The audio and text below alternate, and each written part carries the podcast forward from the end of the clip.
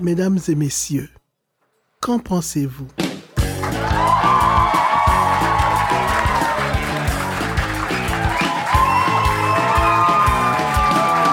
Depuis la cabane de Val d'Or le 26 octobre 2021, je m'appelle Francis Murphy. Je vous présente Geneviève Bellan et Paul-Antoine Martel. À l'émission aujourd'hui, notre invité Jean-Philippe Barry-Guérard. C'est le 19e épisode de Qu'en pensez-vous?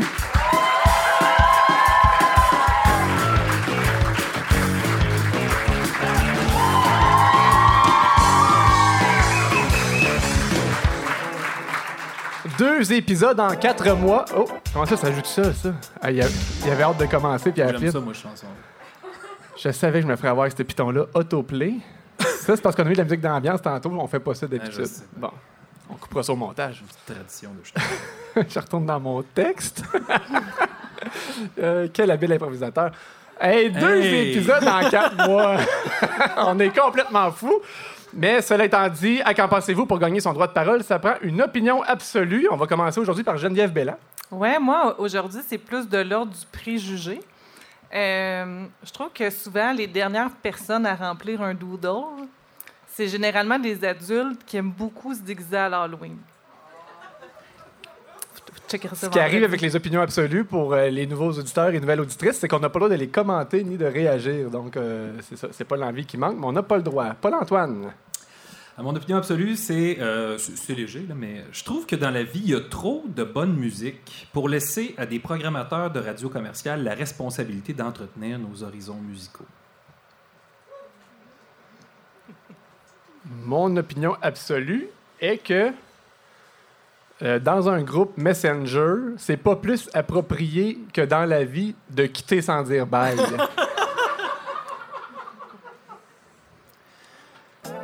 Cet épisode est présenté par la Société nationale des Québécoises et Québécois d'Abitibi-Témiscamingue et du Nord du Québec. Et aujourd'hui, le 26 octobre, c'est la fête de Paul-Antoine Martel, mesdames et messieurs.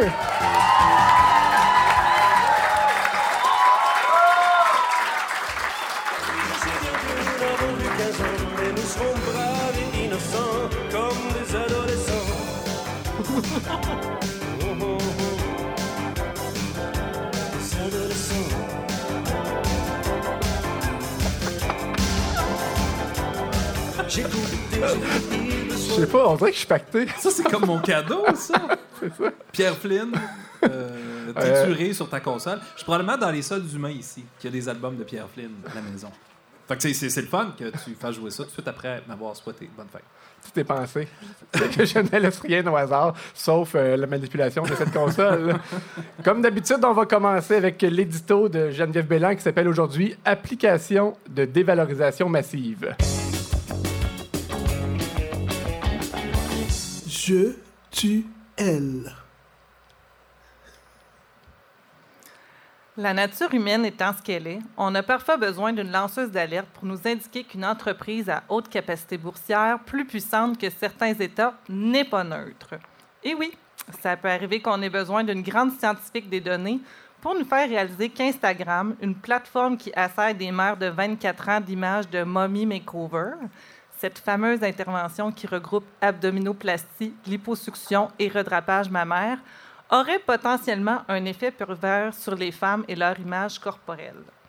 De fait, Frances Hogan, ex-employée de Facebook, est venue récemment déclarer publiquement que son ancien employeur, qui travaillerait actuellement au développement d'une version 13 ans et moins d'Instagram, est bien au fait que sa plateforme originale exacerbe les troubles alimentaires, les complexes physiques, la dépression et parfois même les idées suicidaires chez un grand nombre de jeunes femmes.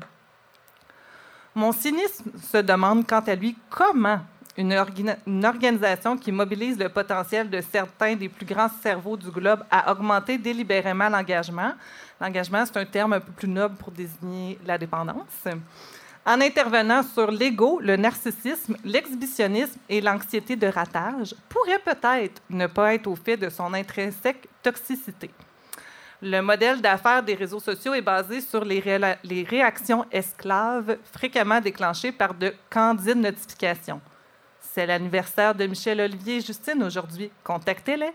Mathieu a une nouvelle story. Quelle est votre réaction? Lise a publié une vidéo que vous pourriez aimer.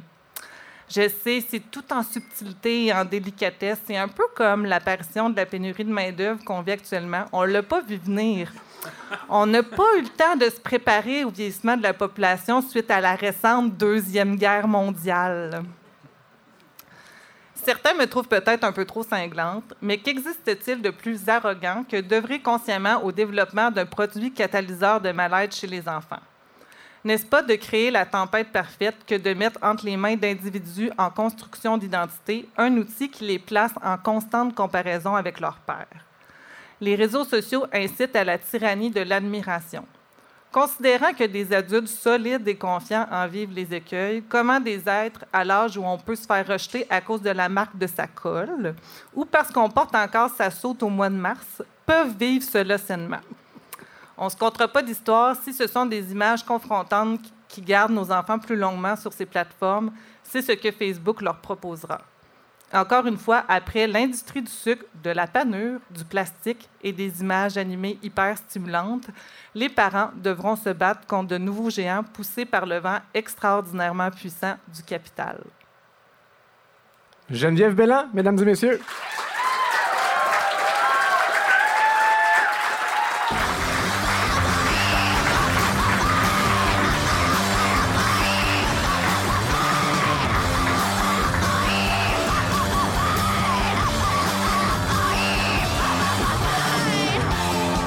T'as mis des femmes qui crient? Ouais, j'ai-. C'était pas Pierre Flynn? ça? question de diversité, je voulais ajouter des femmes dans, dans la programmation musicale de ce soir pour euh, faire écho à ton opinion absolue de tantôt avant Oui. de savoir que ce serait ça. Oui, désolé. Euh, on, on tenait ce soir à mettre de la musique francophone puisque notre commanditaire est la Société Saint-Jean-Baptiste. Malheureusement, on n'a pas réussi à comprendre si elle criait en anglais ou en français. J'ai dit Société Saint-Jean-Baptiste. J'ai dit Société Saint-Jean-Baptiste, ça c'est le commanditaire régulier de Qu'en pensez-vous, mais ce soir c'est plutôt la, no- la Société nationale. C'est mêlant, ça. Ben, on va y revenir tantôt. Société ça. nationale des Québécoises et des Québécois. Ouais. Donc là, c'était le jingle des nouvelles régionales. Ce qui est le fun avec le, le format balado, euh, comme, euh, comme on le fait, c'est qu'on ne sait jamais vraiment à quel moment l'auditoire va se mettre euh, ce contenu-là dans les oreilles. Alors, notre défi pour le bulletin de nouvelles régionales, c'est de trouver de l'actualité qui n'est pas trop figée dans le temps. Question que nos épisodes vieillissent bien. Euh, fait qu'aujourd'hui, euh, le thème du bulletin de nouvelles, c'est la campagne électorale municipale 2021.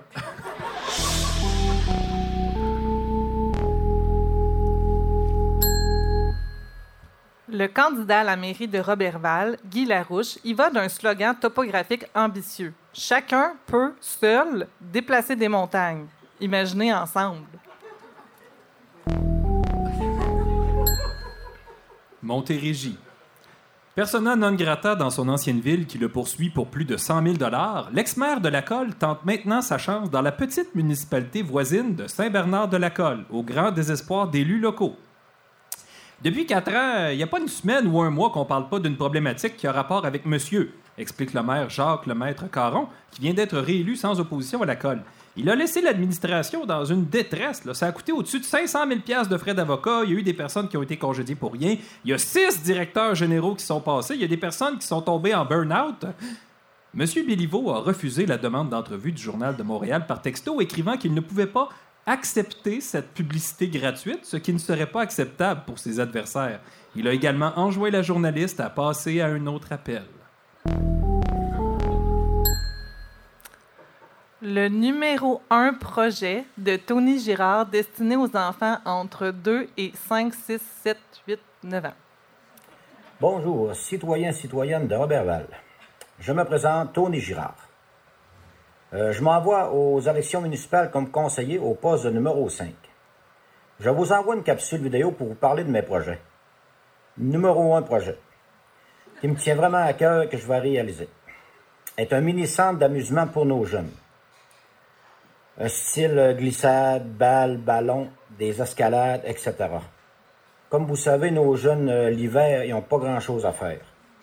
Des jeunes familles, des jeunes enfants entre 2 et 5, 6, 7, 8, 9 ans, euh, à part que d'aller à, à l'aréna patiner ou aller à la piscine, ils, n'ont pas d'amusement.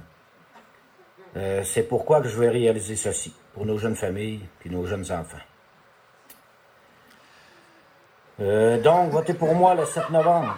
Il me ferait plaisir de, le mettre sur table, ce projet, et de, le réaliser. Ne manquez pas ma deuxième capsule de mes projets. Merci. Bonjour.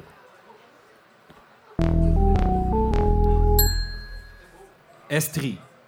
Le maire de Saint-Herménégilde, Gérard Dutot, se retire de la course à la mairie pour des raisons de santé, laissant ici deux conseillers municipaux se livrer bataille pour lui succéder. Je sais que j'avais dit que je me présenterais de nouveau, mais j'y ai bien réfléchi. À un moment donné, il faut savoir se retirer, rajoute-t-il, au risque de s'attirer la colère de dizaines d'élus qui s'accrochent.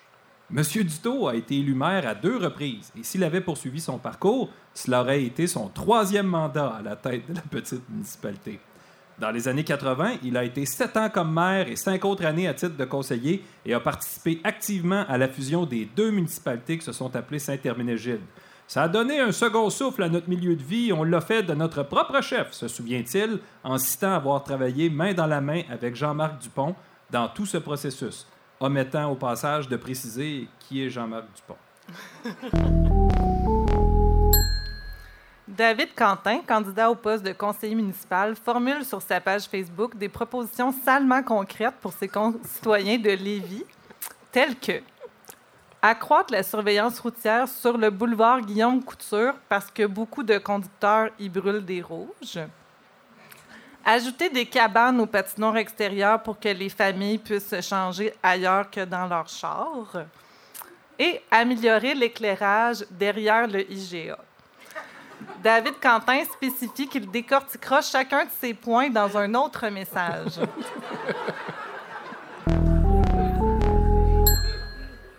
Centre du Québec.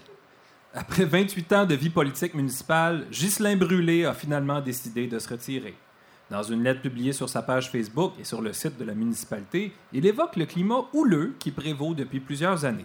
On se souviendra que Ghislain Brûlé s'est plaint à la police d'avoir été menacé de mort par l'ex-maire Normand Soucy, acquitté pour les menaces, mais mis à l'amende pour des armes à feu mal entreposées et soumis à une probation de deux ans avec interdiction de communiquer directement et indirectement avec M. Brûlé et 24 autres personnes.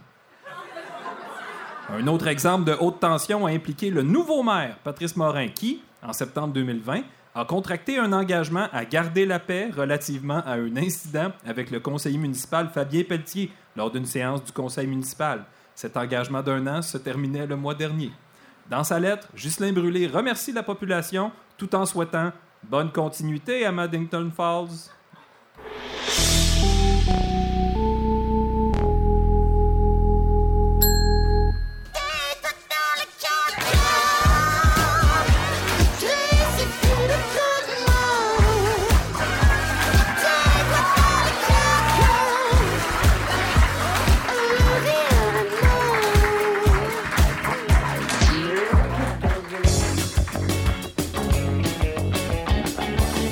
La bien belle visite. Auteur, chroniqueur, metteur en scène, comédien et doubleur, vous l'entendez euh, tous les jours juste avant le début du très prolongé. Mesdames et messieurs, Jean-Philippe Barry-Guérard.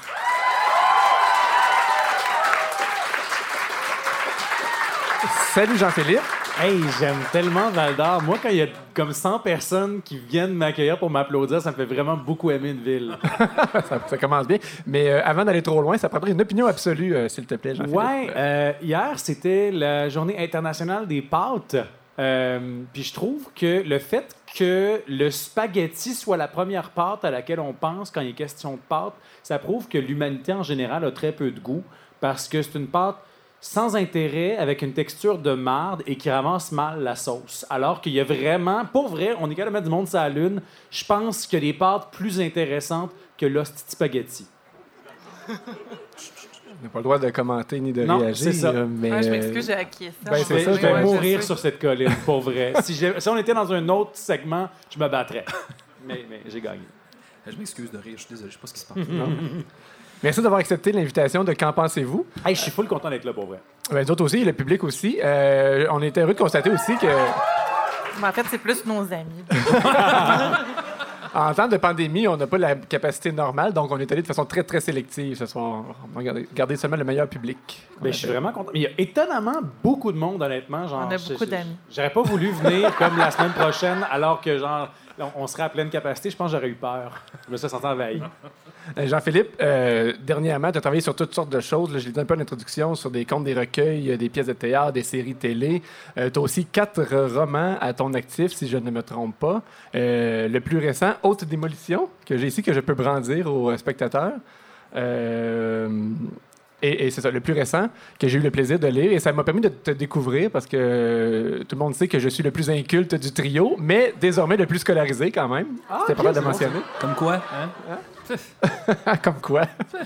fait que euh, c'est ça, je recommande ce- cet ouvrage-là. Euh, une chose que je remarque en, en tant que, que- que- que- que apprenti ou euh, en tant que, que nouveau fan, et aussi en tant que gars qui a lu le- les notes de recherche euh, pour préparer cette entrevue, Très C'est pratique, que- recherchiste. hein. salutations à Benjamin qui est dans la salle. Euh, L'élu? tu explores souvent des thèmes, euh, des thèmes sombres dans tes romans, mais en fait, tu n'as pas besoin d'avoir de la recherche pour le constater là-dedans. Ah, c'est Euh, quelle est la quatrième de tu- couverture, c'est assez évident. c'est ça. Tu vas dans les côtés laids de la société, c'est souvent des histoires qui tournent mal. Euh, on- Puis quand on te rend compte, ce qu'on remarque, c'est que quelqu'un de bonne humeur et de souriant. Qu'est-ce qui fait le, le lien entre ces deux facettes de ta personnalité? Ben, j'aurais pu payer comme des milliers de dollars en thérapie pour expier tout le mal que j'ai en moi, mais finalement, j'ai juste écrit des livres, puis à la place, on me paye pour ça. Fait que c'est bien. Est-ce Ou que- aller en prison. Ou aller en prison, évidemment. Mais ouais, no- no joke, pour vrai, je, moi, je pense que je suis une personne très équilibrée parce que dans mon écriture, c'est une façon pour moi de. euh, je sais pas, de- d'explo- d'explorer la perversion de la pensée que, que je me permets peut-être pas comme personne dans mon quotidien, justement, de, de, de, de, faire un genre d'exercice de pensée, de demander qu'est-ce qui se passe si euh, j'ai moins de morale que ce que j'ai dans la vie, si je me permets peut-être d'être plus excessif que ce que je, je, je suis, parce que je suis une personne quand même euh, je réalise en vieillissant puis en rencontrant toutes sortes de gens de toutes sortes d'horizons que je suis peut-être plus étouffé par la vertu que je pense que, que je l'ai. Je, je me, je me présente toujours euh, aux gens en disant que je suis vraiment une mauvaise personne, puis finalement je me rends compte que genre tu, me- tu me lâches dans la rue deux heures, puis euh, boy, moi je mettrais pas un 20$ pièces sur moi. Par applaudissement, c'est qui pense que c'est une mauvaise personne? Non, hein, c'est la première fois que je suis autant content de me pas faire applaudir par une. En fait, j'ai posé la question à l'envers. Je m'en suis Ah, rendu compte en le faisant. Tu voulais créer un silence? Alors, ma première question concernait euh, le, le fond, le contenu, mais maintenant, si on parlait de la forme dans tes romans, moi, la première chose que j'ai remarqué, c'est que euh, ce roman-là est écrit au futur, ce qui était la première fois qui m'arrivait dans mon expérience de, de lecteur. En fait, Hunger Games, non, c'est- écrit au présent, fait que c'est tout euh, pour ce qui est de mon expérience de lecteur. Mais euh, euh, il y a aussi Royal qui est écrit à la deuxième personne. Euh, pourquoi, euh, pourquoi tu t'en vas là? Puis est-ce que c'est si important que ça de se démarquer par la forme autant que par l'histoire elle-même? Euh, je le fais pas pour me démarquer, mais j'ai dans chacune de mes histoires, pour moi, c'est aussi important de, me poser la question de comment je le raconte que de euh, qu'est-ce que je suis en train de raconter. Puis, euh, en fait, c'est que moi, ma principale inspiration pour écrire Haute Démolition, c'était le film Eternal Sunshine of the Spotless Mind, euh, parce que c'est une histoire de rupture aux démolitions, pareil comme Eternal Sunshine. Puis, il y a, y a cette question-là au, centre du livre qui est si tu sais tout ce qui t'attend dans une relation, euh, puis à quel point tu vas te faire attacher après un pick-up puis traîner sur l'asphalte pendant 200 km, est-ce que tu vas quand même embarquer là-dedans? Euh, puis ben, ben, ben, finalement, la, la réponse est probablement malheureusement oui pour la majorité du monde que je connais, parce que les gens sont des imbéciles. Mais euh, pour moi, la façon de l'incarner au niveau narratif, c'était justement d'y aller au futur. Puis, euh, après ça, suite à ça, ben là, je me suis dit, bon, là, si, on- si- si le gars l'apprend, on, lui raconte son futur, il faut que quelqu'un y explique son futur. Fait que là, ça a amené aussi l'idée de la deuxième personne. Euh, mais c'était pas, tu sais, moi, je suis pas. C'est drôle parce que je suis le premier, moi, à, quand je lis un livre, à me dire, bon, là, tu sais, pour vrai, fais juste me raconter l'histoire. Casse-toi pas le basic à essayer de te rendre intéressant. Mais moi-même, je finis par faire ça parce que, je sais pas, Qu'est-ce que ça cache? euh, Peut-être que je suis plus snob que je le prétends, je sais pas. Mais c'est le fun parce que je pense que, tu sais, ultimement aussi, une des affaires que j'aime, c'est comme dire- quand les gens me disent Hey, j'ai lu ton livre, puis ça ressemble à rien d'autre que j'ai lu avant. Que c'est sûr que ça me fait un petit velours de, me- de me faire dire ça aussi. Ah, c'est une bonne nouvelle. Le 3 octobre dernier, à midi 43, Ah, shit. il y a François Legault, le premier ministre, qui écrivait sur Facebook J'ai lu le roman Haute démolition du Québécois Jean-Philippe Barry-Guérard, un artiste polyvalent qui est écrivain, dramaturge, acteur et metteur en scène. Un jeune qui n'est pas populaire au secondaire devient humoriste. La compétition, le pouvoir, l'alcool, la drogue, le sexe, les médias sociaux, la peine d'amour, la vengeance. Regard acide sur le monde des humoristes. La SODEC a récemment accepté de financer une série télévisée basée sur ce roman. Reconnu la date? La hein? façon Tu que savais que c'était ça? J'ai- ben, la date, c'est ça, oui, je me rappelle. Ouais. J'ai une bonne mémoire quand même. Mais vraiment, on dirait que François Legault dit que j'étais pas populaire au secondaire. ce qui est vrai. Euh, mais euh, ouais, c'est ça. Ce qui est drôle, c'est que j'ai. euh, moi, j'ai réalisé à quel point les gens qui haïssent François Legault l'haïssent en maudit, hein? Parce qu'il y avait des centaines de, de- de commentaires sous la publication Facebook et de tweets. Puis euh, les gens, là, euh, après ça, ça s'est fait aller le jeu de mots de haute démolition. C'est ce que vous faites au Québec depuis Ah. deux ans. Je les ai vus, ces commentaires. Ah, c'est aussi, l'affaire- que je trouve vraiment triste parce que moi, j'en ai vu une coupe d'autres recensements comme ça qu'a fait François Legault de ses lectures. Puis on s'en fout qu'il lise ou pas. Là. Je veux dire, c'est pas ça l'important. Ultimement, c'est qu'il est quand même en train de faire des posts de recommandations culturelles québécoises. Puis peu importe l'opinion que tu as sur le premier ministre, je trouve ça vraiment nice. Puis là, les gens viennent chialer. Merci. Allô, yes. C'était Ben pas oui, absolu, ben, ça, yeah, peu, la culture! Ouais, Yeah! Mais, Les caquistes. euh, les cac... euh, ah! Non, les gars. Ça Euh, n'existe pas. Mais, non, euh, c'est ça, ouais. Mais sauf qu'on sait pas ce qu'il en a pensé. C'est ça qui est drôle. Il, il décrit. C'est un recensement. Ouais, c'est ça. Mais euh, moi, Parce ce que que l'Académie, il l'a écouté puis il a dit qu'il avait trouvé Juliette Gosselin bien bonne. Fait que j'étais un peu insulté. Moi, mon- en fait, j'ai lu ce post-là de François Le- Legault avant de lire le roman. Puis Mhm. mon plaisir, c'était tout le temps de penser à François Legault, genre quand il y avait une scène de sexe, une scène de drogue, une scène. Hey. Puis je me demande comment qu'il Quand il y avait une scène de sexe, tu pensais à François Legault? c'est weird. Faut pas prendre Hey. ça hors contexte. Le pire, c'est que c'est mon, mon roman le plus, je dirais, sage en termes de scènes de sexe. Fait que. Euh, Mais tous les autres, un peu trash. J'ai l'impression que, que, que, ben, je veux dire, mon adolescence ou ma jeune vie d'adulte n'est pas si loin que ça derrière moi. Puis il y a des, des choses là, je dis, coudonc, je suis donc bien straight. Moi, il me semble que c'est pas rock'n'roll de même ma vie. C'est sûr que un roman comme une histoire, il faut, faut en rajouter un peu. Mais je me dis, François Legault doit tellement se trouver déconnecté. Il doit pas penser que c'est si pire que ça dans la vraie vie. En tout cas, les rassemblements caquistes sont pas aussi avec ça. Je veux dire, c'est une affaire de personnalité aussi. T'es-tu vraiment capable d'imaginer François Legault en train de faire de la poudre dans une toilette de bar à 2h45 du matin? François Legault, non. Il François Blanchette, je sais pas. là. Voilà. Je sais pas. J'ai- j'ai- j'ai- j'ai- C'est- J'ai. euh, On poursuit. ah, il y a- comme huit avocats qui sont rentrés dans le bar. ça fait trois fois que je veux rembarquer, mais je suis comme, non, on va laisser planer ça de On laisse le moment. On le vit. PA s'arrangera. J'ai aucune affiliation. C'est ma fête, Steve. De- Dernière question sur Haute Démolition. L'idée, c'était pas faire une entrevue qui parle juste de ce roman-là, mais c- franchement, je, je le recommande à tout le monde. Euh, ça parle euh, particulièrement du, euh, du, du monde des humoristes, puis comment ça vire mal. Puis c'est drôle parce que c'est sorti en plein dans le bon timing par rapport au mouvement MeToo. Fait que la question, Ouais. c'est t'as pas tout écrit ça en deux semaines euh, après le, le, le, le MeToo puis toutes ces révélations-là. Comment t'as pu Non. faire en sorte que ça arrive si bien que ça? Non, ça, je suis temps? pas, je suis pas Luc Dionne. Euh, J'écris pas comme deux semaines d'avance euh, selon ce qu'il y a eu dans le journal avant. Tu Mais, on euh, sait que les actes de MeToo se sont passés avant Ouais. MeToo. Ouais, mais ce qui est arrivé, en fait, le, le- avec la, la vague de, de dénonciation qu'il y a eu en 2020, en fait, c'était. euh, c'était presque un ressac parce qu'en réalité, à- très rapidement, après la vraie première vague de MeToo qu'il y a eu aux États-Unis, euh, il y a eu une, tentative de dénoncer certaines personnes dans le milieu de l'humour euh, qui n'a pas vraiment fait mouche parce que, je sais pas pourquoi, parce que ça n'a pas eu de traction médiatique, peut-être qu'ils n'ont pas réussi à, confirmer aussi des histoires, tout ça. Fait que c'est un peu resté mort. Puis, mais moi, genre, sais, je dire, vu que je travaille dans les médias, tout ça, j'ai un peu eu accès à ces infos-là. Puis, je suis comme fait, ah, c'est intéressant. Puis, ça m'a, ça m'a un peu trotté dans la tête. Fait que j'ai fini par commencer mon histoire en m'inspirant de cette. En fait, je m'imaginais qu'est-ce qui se serait passé si cette dénonciation-là avait eu des conséquences. Puis finalement, euh, ben, c'était c'était- je me suis fait pogner parce qu'elle a eu des conséquences, mais à très long retardement. Là. C'est que- ils ont- je pense que cette liste était sortie en, en 2017. Puis finalement, ça a pris jusqu'à 2020 pour que ça explose. Mais euh, ouais, fait que ça a fait. euh, moi, je me rappelle le matin où c'est sorti, j'étais comme c'était en juillet, j'étais au chalet, puis j'ai appelé mon éditeur. Puis on, on s'est juste appelé, puis tu sais, y a pas- on n'a rien dit. En fait, euh, ouais. Ouais. tu sais qu'on va faire Ah avec ouais. ça?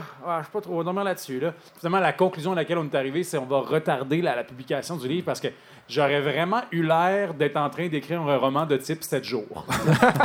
T'as-tu. euh, puis là, je sais pas si je vais scraper ton pacing d'entrevue, de mais tu euh, pour euh, Royal, t'es vraiment allé euh, dans, dans le domaine du droit. Puis euh, tu pour ce roman-là aussi, je pense que t'as passé beaucoup de temps. T'as même fait un stand-up d'humour pour Oui. te mettre dans la peau de- Ouais. du personnage. Puis je me demande, euh, tu par- parce que c'est pas les plus beaux aspects des univers que tu dépeins. Après Royal, on a un peu l'impression que tout le monde qui a fait le barreau prend du concerto du Ritalin. Et puis c'est tellement pas sans plus. là. Mais, tu sais, Ah, Est-ce qu'il y a une avocate dans le fond de la salle qui riait? Mais est-ce que tu as peur de. de tu sais, la prochaine fois que tu vas vouloir avoir accès à un nouvel univers, que d'être- perçu comme la personne qui va venir les dépeindre de Un, un piètre peu gonzo façon? euh, ouais. qui essaye en plus. Ben, c'est drôle, moi j'ai eu cette peur-là constamment après Royal, puis finalement, euh, je sais pas, les gens, moi, de mon expérience, les gens aiment mieux que tu viennes leur poser la question euh, que, que tu l'écrives tout seul dans ton coin en t'imaginant la réalité. Généralement, les gens aiment ça raconter leurs histoires, ça, c'est une affaire aussi que j'ai apprise en, en faisant de la radio, en faisant du reportage, en parlant au monde. Euh, peu importe qui t'es, la plupart du temps, les gens, même, même si c'est un backlog, à moins que tu sois vraiment un crosseur de première, là, les gens vont généralement être assez ouverts. Euh, tu sais, même moi, je dirais après Royal, quand je travaillais sur euh, mon autre roman, Manuel de la vie sauvage, qui se passe dans le milieu de la tech, il y a le directeur des coms d'Uber Québec qui était bien game de me parler. Euh, J'étais comme, ah, ça, ça m'étonne quand même, tu sais. Tu t'es pas, t'es pas un dans- ça. reportage, là. C'est pas- pas une industrie très consensuelle. C'était c'était en plein pendant que Uber avait de la misère au Québec, tout ça. Fait que t'es pas dans une industrie très consensuelle, pourtant tu veux me parler. Puis il dit- m'a dit, ben moi j'aime mieux te, donner mon vrai point de vue puis que tu aies accès à la réalité que de te permettre d'imaginer des affaires qui n'ont pas de maudit bon sens dans ton dos, dans mon dos. Fait que, fait que, ouais, non, euh, les gens continuent à. après ça, peut-être qu'après Haute Démolition, ça va changer puis les gens vont avoir peur de moi. Mais euh, je, je- je- je- le fais aussi. Je- les gens savent que j'écris de la fiction. Je pense que les gens qui lisent Aux Démolitions savent, ou Royal, savent que je suis pas en train de faire un take-down de ce milieu-là parce que, premièrement, j'ai aucun compte à régler, je viens pas de là. Si j'écrivais un roman sur les écoles de théâtre, peut-être que là, il y aurait plus de choses à craindre. ou sur Radio. Ah, non. Sur Radio-Canada? J'adore mon employeur. Mais, euh, mais, euh, mais non, c'est ça. Je, je pense que les gens savent que, tu sais, aussi, j- j- ce qui m'intéresse dans un, dans un milieu, c'est plus ce qui peut représenter les, les- les- c- dramatiquement aussi. Finalement, l'humour, pourquoi ça m'intéresse? Parce que c'est une concentration de, de fame, de pouvoir, d'argent. C'est pas l'humour en tant que tel contre qui j'ai quelque chose. Je les aime, les humoristes. C'est les gens de pouvoir. Comme les politiciens. Tu préfères un, un roman sur la politique? J'en rêve. Ben, François mais Legault a l'air d'être euh, d'être un fan. pourrais- J'aimerais tellement ça. Euh, ben, en fait, je sais que je vais le faire un jour. C'est juste qu'il va falloir que je sois prêt. Il va falloir que je. Euh, puis ça peut être tellement quétaine vite, ça peut tellement être mal fait. Fait que je veux bien le faire. Puis je me sens pas prêt encore, mais un jour je vais le faire, c'est certain. On a pleinement confiance en ton talent. Merci. Merci Jean-Philippe d'être avec nous. On te garde jusqu'à la fin de l'épisode. Ça te tente? Ben, je, je, je, je vais pas repogner mon vol tout de suite. Là, fait que je vais rester.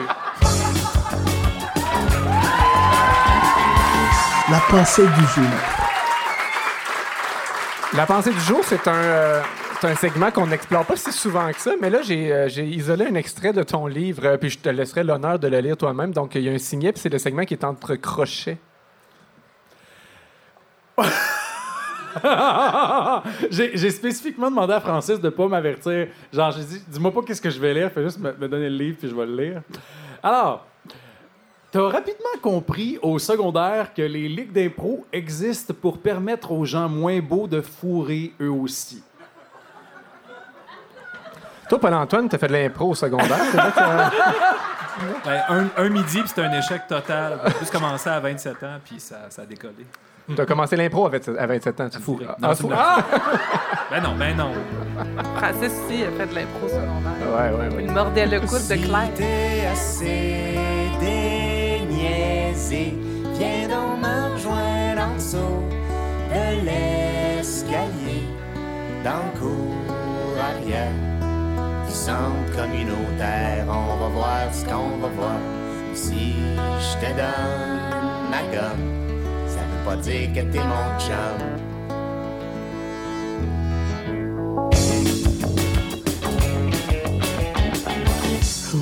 La zone d'inconfort. C'était pas ça dans le, le pacing avec la page. Bonne fête, Paul-Antoine!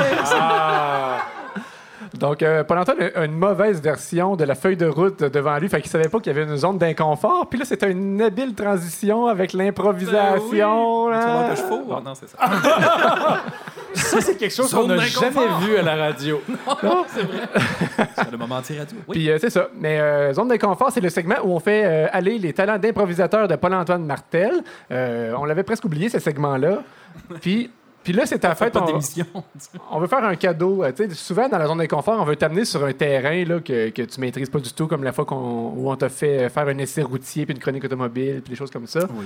Aujourd'hui, on a décidé d'aller quand même un petit peu plus dans ta zone de confort. C'est, ta fête, on veut te laisser euh, parler d'une vraie passion que tu Parce que les gens pensent que tu traites vraiment juste des affaires intellectuelles ou champ gauche, mais tu as aussi des passions vraiment mainstream.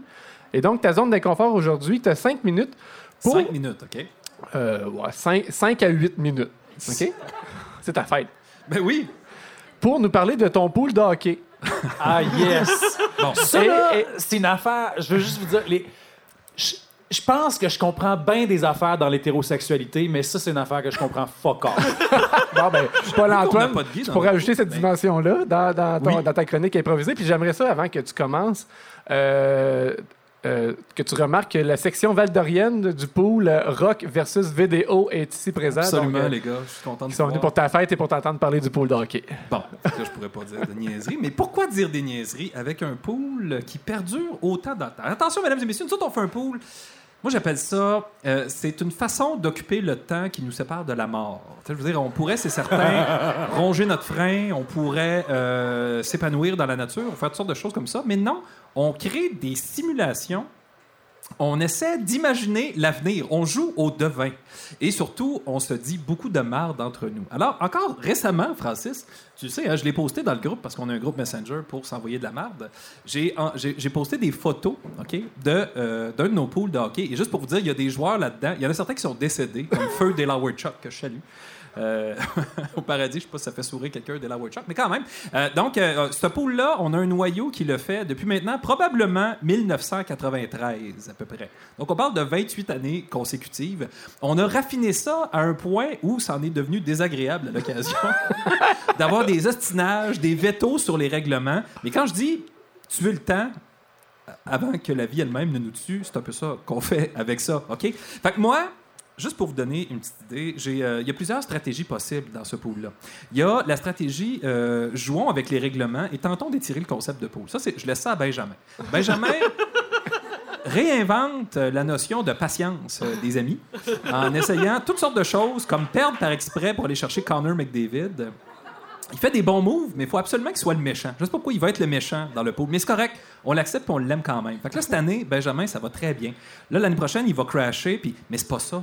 L'idée, c'est que quand t'es bon, OK, généralement, tu fais des échanges pour te maintenir au top, mais là, à un moment donné, tu vas finir par crasher toi aussi. L'idée, c'est de faire du surf puis de rester dans les top. Et moi, je réussis à rester dans les quatre premiers depuis maintenant quatre ans. Je ne vis pas de temps creux. Je suis sur une drive de succès vraiment enivrante.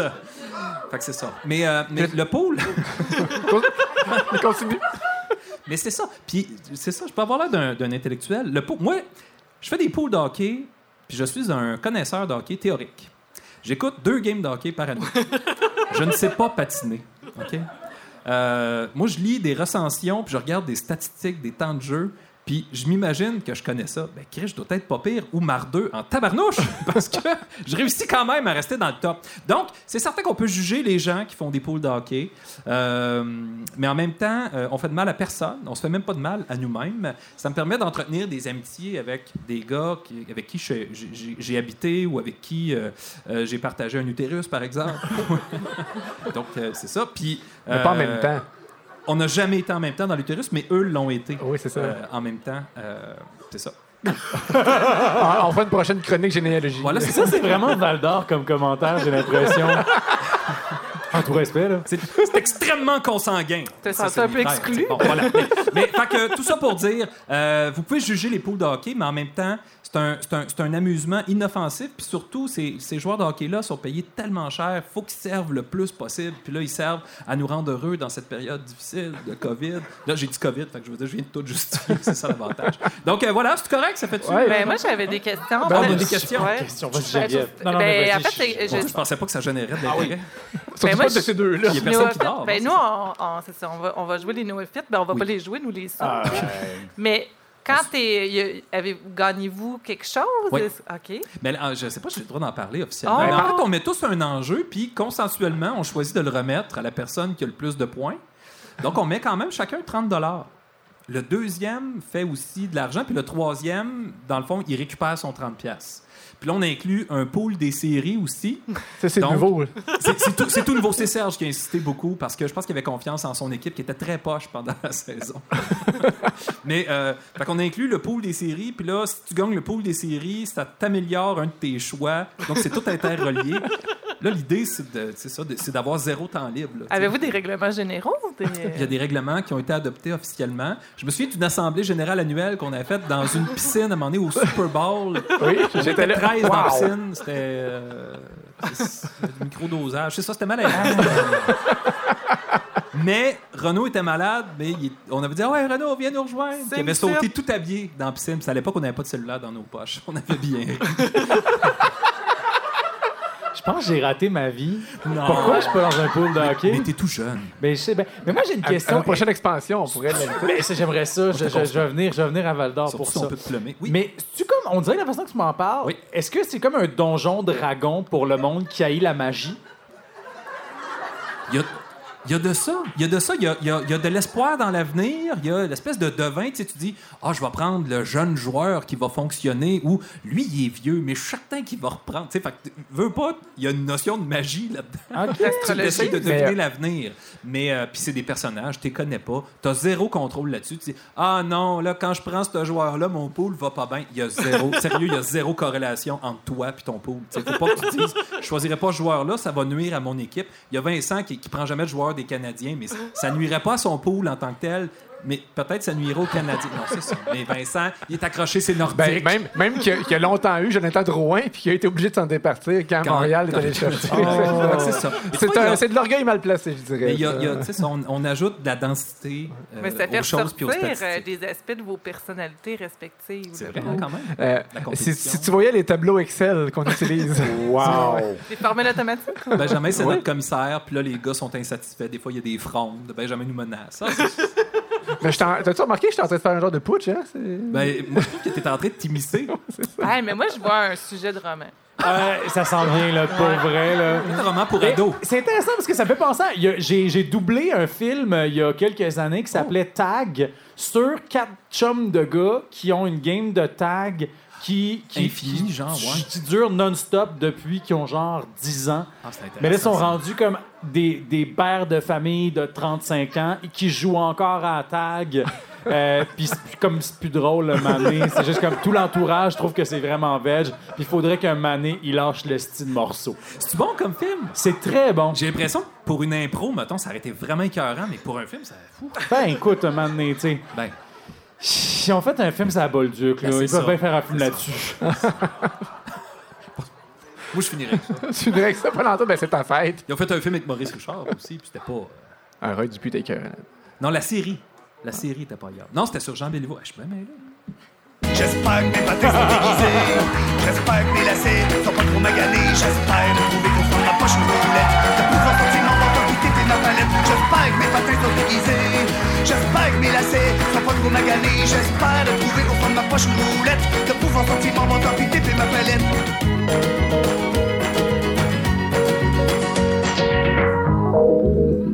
Moi, j'ai interdit à mes enfants Wow. d'écouter Bob. Ah ouais? Cave. Ben, il y a- il y, a des chansons Non, mais qui c'est pas sont pour pas... les enfants, tu sais. Non, c'est vrai, il y a- Squid il y, a des chansons qui sont pas tellement familiales dans Non. le contenu, là. Non. Mais, mais Bob Sennett, c'est un phénomène exceptionnel de la musique québécoise, quand même. On peut en Attends, c'est lui qui a écrit euh, Toutes des connes? Ouais, toutes Ah, des, wow. toutes des Toutes folles. des folles. Toutes Toutes des des folles. folles. Ouais, c'est ça. Ouais, ça. Ah ouais, j'ai pogné de quoi quand j'ai écouté ça? Je savais comme pas que c'était possible de dire ça à radio. Euh, Alors, on arrive au moment où on remercie nos commanditaires. Oui. Donc, on vous rappelle que cet épisode est enregistré à la cabane de Val-d'Or, représentée par la Société nationale des Québécoises et Québécois d'Abitibi-Témiscamingue et du nord du Québec.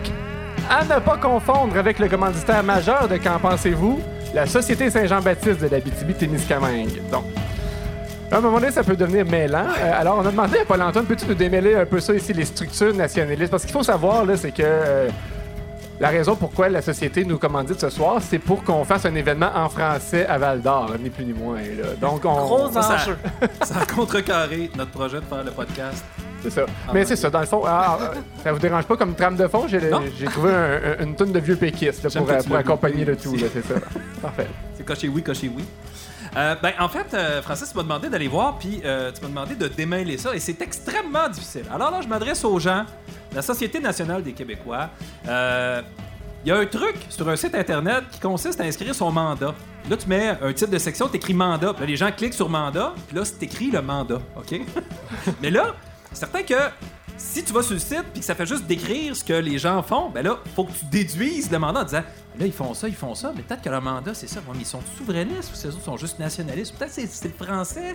Puis tu, là, tu lis le mouvement national des Québécois. Ben avant, c'était le rassemblement de toutes les sociétés Saint-Jean-Baptiste. Mais c'est rendu le rassemblement de toutes les sociétés nationales des Québécois de partout au Québec. Qu'est-ce qui s'est passé? Y a-tu une chicane? Y a-tu eu euh, un, schisme? Y a-tu eu une fronde? On ne sait pas exactement. Puis la Société Saint-Jean-Baptiste sont pas tellement mieux parce que je suis pas capable de trouver le mandat non plus. Tout ce qu'il y a, c'est écrit Vive le Québec libre en haut. Vive le Québec libre. Euh, Puis il y a beaucoup de phases de patriotes aussi. Donc, euh, Mais à ne mais- pas, à ne pas confondre avec les patriotes anti-masques, puis euh, Non, c'est non, pas non, les non, non. mêmes. Fait que là, je suis allé voir, y a, il y a- il y a- puis là, je peux pas toutes les raconter, Francis, puis tu sais, euh, tu m'as donné du temps, c'est ma fête, je peux faire ce qui me tente, puis juste pas te regarder. Mais euh, les gens, peut-être qu'ils se sauveraient parce qu'ils feraient un mouvement, un mouvement national de Québécois pour sortir. Euh, c'est... ah, quand même. bravo, bravo. Merci, merci. C'est ma fête. Donc, euh, c'est ça. Oui, Québec. Organisation unie pour l'indépendance. Ça, c'est cool. Oui, je trouve que c'est un bon. euh, c'est un bon acronyme. Donc, c'est un mouvement citoyen non partisan, OK? Puis, ça regroupe à la fois des organismes, des citoyens indépendantistes afin de mettre en commun la force d'action qui anime la grande famille indépendantiste. Et quand on dit la grande famille indépendantiste, apporte bien son nom en tabarnak. Parce que c'est une grande famille, il y a du monde là-dedans, vous allez voir. Euh, C'est leur AGA le 27 novembre de 13h à 17h au cœur des sciences de l'UCAM. Donc, si Merci, vous voulez prendre Paul-Antoine. Aller à leur AGA à Montréal parce que Zoom n'existe pas. Euh, voilà, vous pouvez toujours y aller.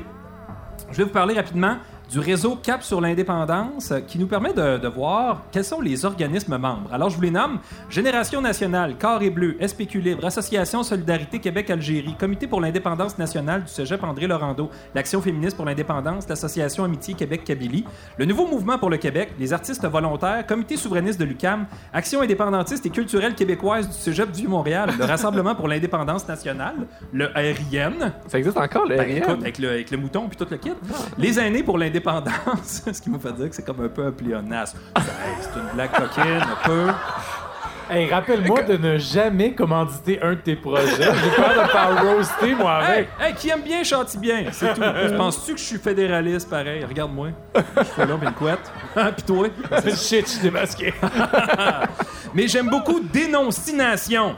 Ils ont un logo hallucinant. Dénoncination est un mouvement indépendantiste qui vise à défendre les intérêts des Québécois et Québécoises. Le mouvement vise à rassembler les diverses classes sociales, culturelles et linguistiques de notre nation, avec un N majuscule, vers un seul but, l'indépendance. Notre objectif est de dénoncer les injustices, la corruption et la désinformation dans les sphères sociales et politiques. Dénoncination s'engage à travailler au profit des habitants du Québec afin de les mener vers un lendemain meilleur. Tous les souverainistes, toutes les origines, toutes les religions, toutes les classes sociales doivent s'unir pour réaliser notre indépendance sans querelle ni division. Dénoncination emboîte le pas vers une patrie forte et unie. Ben, bravo, hein? Oui! moi, ben, moi, je trouve ça le fun.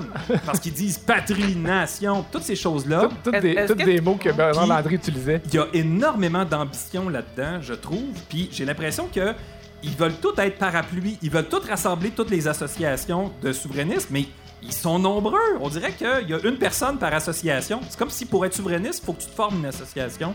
Puis peut-être que ça a euh, à voir avec la baisse du mouvement souverainiste. Parlez-vous, faites dire, je suis esti. appelez ça le Québec.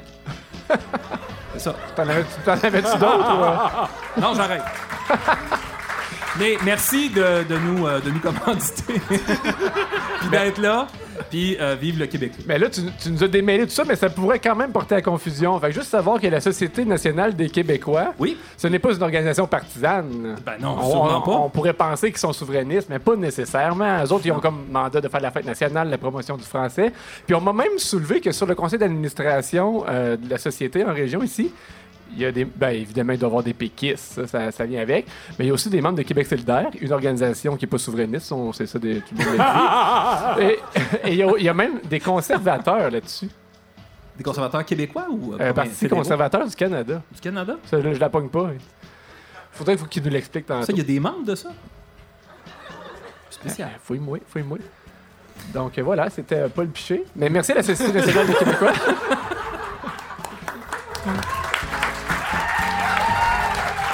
à nos commanditaires qui placent le gros cash.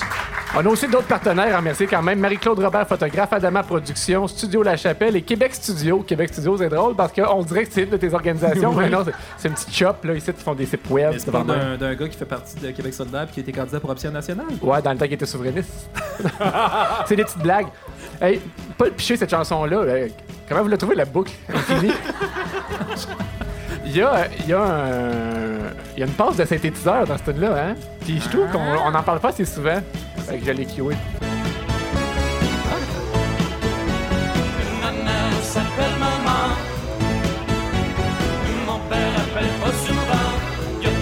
temps. Et c'est reparti!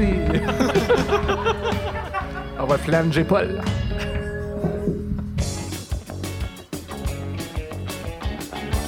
Le plus jeune commence. Le plus jeune aujourd'hui autour de la table, c'est? C'est pas moi. Non, c'est ta fête, mais t'es pas le plus jeune, t'es le plus vieux, c'est Jean-Philippe. Donc, c'est qui- 18 septembre 88. Ah! Je vais faire jouer quelque chose à notre public. Ah, Euh. J'étais pas encore majeur. Ici Radio-Canada, première. Voici le signal horaire officiel du Conseil national de recherche du Canada. Au début du trait prolongé, il sera exactement midi, heure normale de l'Est. hey, hey, chut, chut, chut. Au début du très prolongé, il sera exactement 19h57, heure de l'Est. Ah, il, il manque, Oh! il manque le bout, le fun. Veux-tu nous faire juste le. Ouais, ouais. Ah! On pouvait pas ne pas t'utiliser. Je suis pas sûr que ça se dit ça aujourd'hui. tu me feras un Il y hashtag. avait plusieurs négations. C'était weird. Euh, Jean-Philippe, si tu le permets, euh, le- notre jeu aujourd'hui, ça va être de te faire dire des petites choses comme ça avec ta voix officielle. Parce que dans la vie, euh, tu écris des livres, euh, tu fais du théâtre. On n'a pas parlé beaucoup de ça, mais il y a aussi des choses qui vont être à la télé et tout ça. On y viendra peut-être dans un prochain épisode. Mais tu as aussi une grosse partie de ton gagne-pain, si on peut parler de cette façon-là, qui consiste à utiliser ta voix pour faire des narrations, euh, des, des- des voix d'annonceurs maison, euh, du doublage de films ou de- d'émissions ou de je sais pas quoi. Euh, alors aujourd'hui, euh, c'est ça. J'ai préparé deux, trois petites choses à te dire juste pour agrémenter notre balado parce qu'il arrive, c'est que nous autres, on a, on a une narratrice qui est malheureusement décédée. Je m'excuse de t'annoncer ça comme ça, mais si tout le monde le savait. Mais c'était pas aujourd'hui. là. Ça Non, c'est ça. Ça va faire trois ans. Mais là, ça, c'est le genre de situation où tu me donnes un papier, je sais pas ce que tu, je le lis, puis genre, je perds tous mes jobs? Non, non, il n'y a pas de danger. Ok, C'est- tout ça sauf la fin. fait que euh, c'est euh, c'est Stéphanie Ah, qui va te donner la Ah, petite feuille ici. Fait que euh, tu vois le chiffre 1, dans le fond, ça Ah, c'est juste pour, pour, pour s'amuser un petit peu. Là. Ok, là, moi, je, je pensais que j'allais faire cancel, mais c'est- c'est c'est- c'est doux, c'est doux, ouais, C'est- ça qu'il dit. Mais... Au début du très prolongé, il sera exactement l'heure à laquelle vous écoutez ce balado.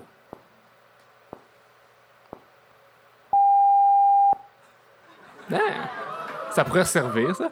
Ah, Il y, a- il y a le deuxième aussi que tu Ouais. pourrais aller. Ça, c'est inspiré un peu par Bob Bissonnette qu'on a entendu tantôt. Ça. Vous allez voir. Honnêtement, je trouve ça vraiment pas si pire comparé à Bob Bissonnette. Au début du très prolongé, prenez une gorgée. Moi, je vois, j'ai vu beaucoup de coudes qui sont restés proches de la table. là, Je veux juste dire. Ok, parfait. That's a spirit. Ça, c'est mieux. C'était au début du très prolongé. Ça- Ah, c'est ça, j'attendais le très prolongé. Désolé, Ah, ah, guys. ah, mais là, ça serait, ça serait réducteur de s'en tenir au très prolongé. Fait que j'en aurais peut-être un autre, euh, si, si tu permets. euh, tu peux y aller comme ça, euh, cold. Oh yes. Go. Bienvenue chez Loisirs et Sport Abitibi-Témiscamingue. Notez que notre équipe est actuellement en télétravail. Nous vous invitons à privilégier les communications par courriel. Composez le poste de la personne que vous désirez joindre ou faites le 1 pour accéder à la liste complète du personnel. Pour épeler le nom de la personne recherchée, faites le carré. Pour joindre la réception, faites le 0 ou demeurez en ligne. Prenez note que nos bureaux sont ouverts du lundi au vendredi de 8h30 à midi et de 13h à 16h30. Pour Julie Carrier, secrétaire réceptionniste, faites le 2-5-0. Pour Nathalie Gervais, adjointe administrative à la comptabilité, faites le 258. Pour Joanne Aumont, adjointe administrative au programme, faites le 259. Ah, ça, je pense qu'on va laisser faire le reste de la liste. Et, et no joke, tu l'as pas nommé, mais. Euh... Christy, des fois, je fais une création espace libre de théâtre sur laquelle je m'échine pendant 120 heures, puis j'ai même pas autant d'applaudissements. Euh, mais oui, je fais aussi des, des, des, des boîtes téléphoniques. ça, ça doit être valorisant quand même. hein? C'est. Je me dis, c'est le fun parce que je sers aux gens à passer leur frustration. Ouais. Paul-Antoine aussi a l'expérience dans ce domaine-là. Moi, je suis la voix de la ville de Val d'Or. Ben, Bienvenue à la ville de Val d'Or. Wow! Continue in English, please press 9. si vous connaissez le poste de la personne que vous désirez joindre, Hey, les grands esprits se rencontrent. J'ai juste une question. Est-ce que, est que les commanditaires savent que tu offres le service en anglais? Parce que je le dirais pas trop fort. Non, moi, je leur, je leur offre l'option, mais après ça, c'est pas moi qui le fais, c'est Nathalie Misiano. As-tu le temps pour un autre, une petite dernière Euh, peut-être? hey, Hein? demandez, vous recevrez. Vas-y. Nice. Celle-là, ça va prendre une voix là, avec assurance. Ça, c'est juste un petit projet là, pour peut-être dans le futur. C'est pas sûr que ça va servir, mais vas-y. Val d'Or, 2025. Une ville au potentiel infini. Un territoire immense. Une histoire riche de diversité. Un milieu de vie exceptionnel pour les familles. Un carrefour économique effervescent. On va, euh, on va le reprendre. Ouais. Mais. On va, on va rajouter un paragraphe, mais vas-y un petit peu plus rapidement, puis avec un petit sourire dans la voix. Mais la même assurance, par exemple. Val d'Or 2025. Une ville au potentiel infini. Un territoire immense. Sourire, sourire. Une histoire riche de diversité. Un milieu de vie exceptionnel pour les familles. Un carrefour économique effervescent. Val d'Or 2025. Environnement. Culture. Plus vite. Justice sociale. Économie durable. Vision. Audace. Plaisir. C'est bon. On le reprend une dernière fois. Mais euh, juste, un, juste un petit peu plus euh, rapide, mettons, pour que ça rentre dans un 30 secondes. Mettons un 29. là, genre. C'est bon? Vas-y. Val d'Or 2025. Une ville au potentiel infini. Un territoire immense. Une histoire riche de diversité. Un milieu de vie exceptionnel pour les familles. Un carrefour économique effervescent. Val d'Or 2025. Environnement, culture, justice sociale, économie durable, vision, audace, plaisir. À Val d'Or, le 10 novembre 2025, c'est Francis Murphy.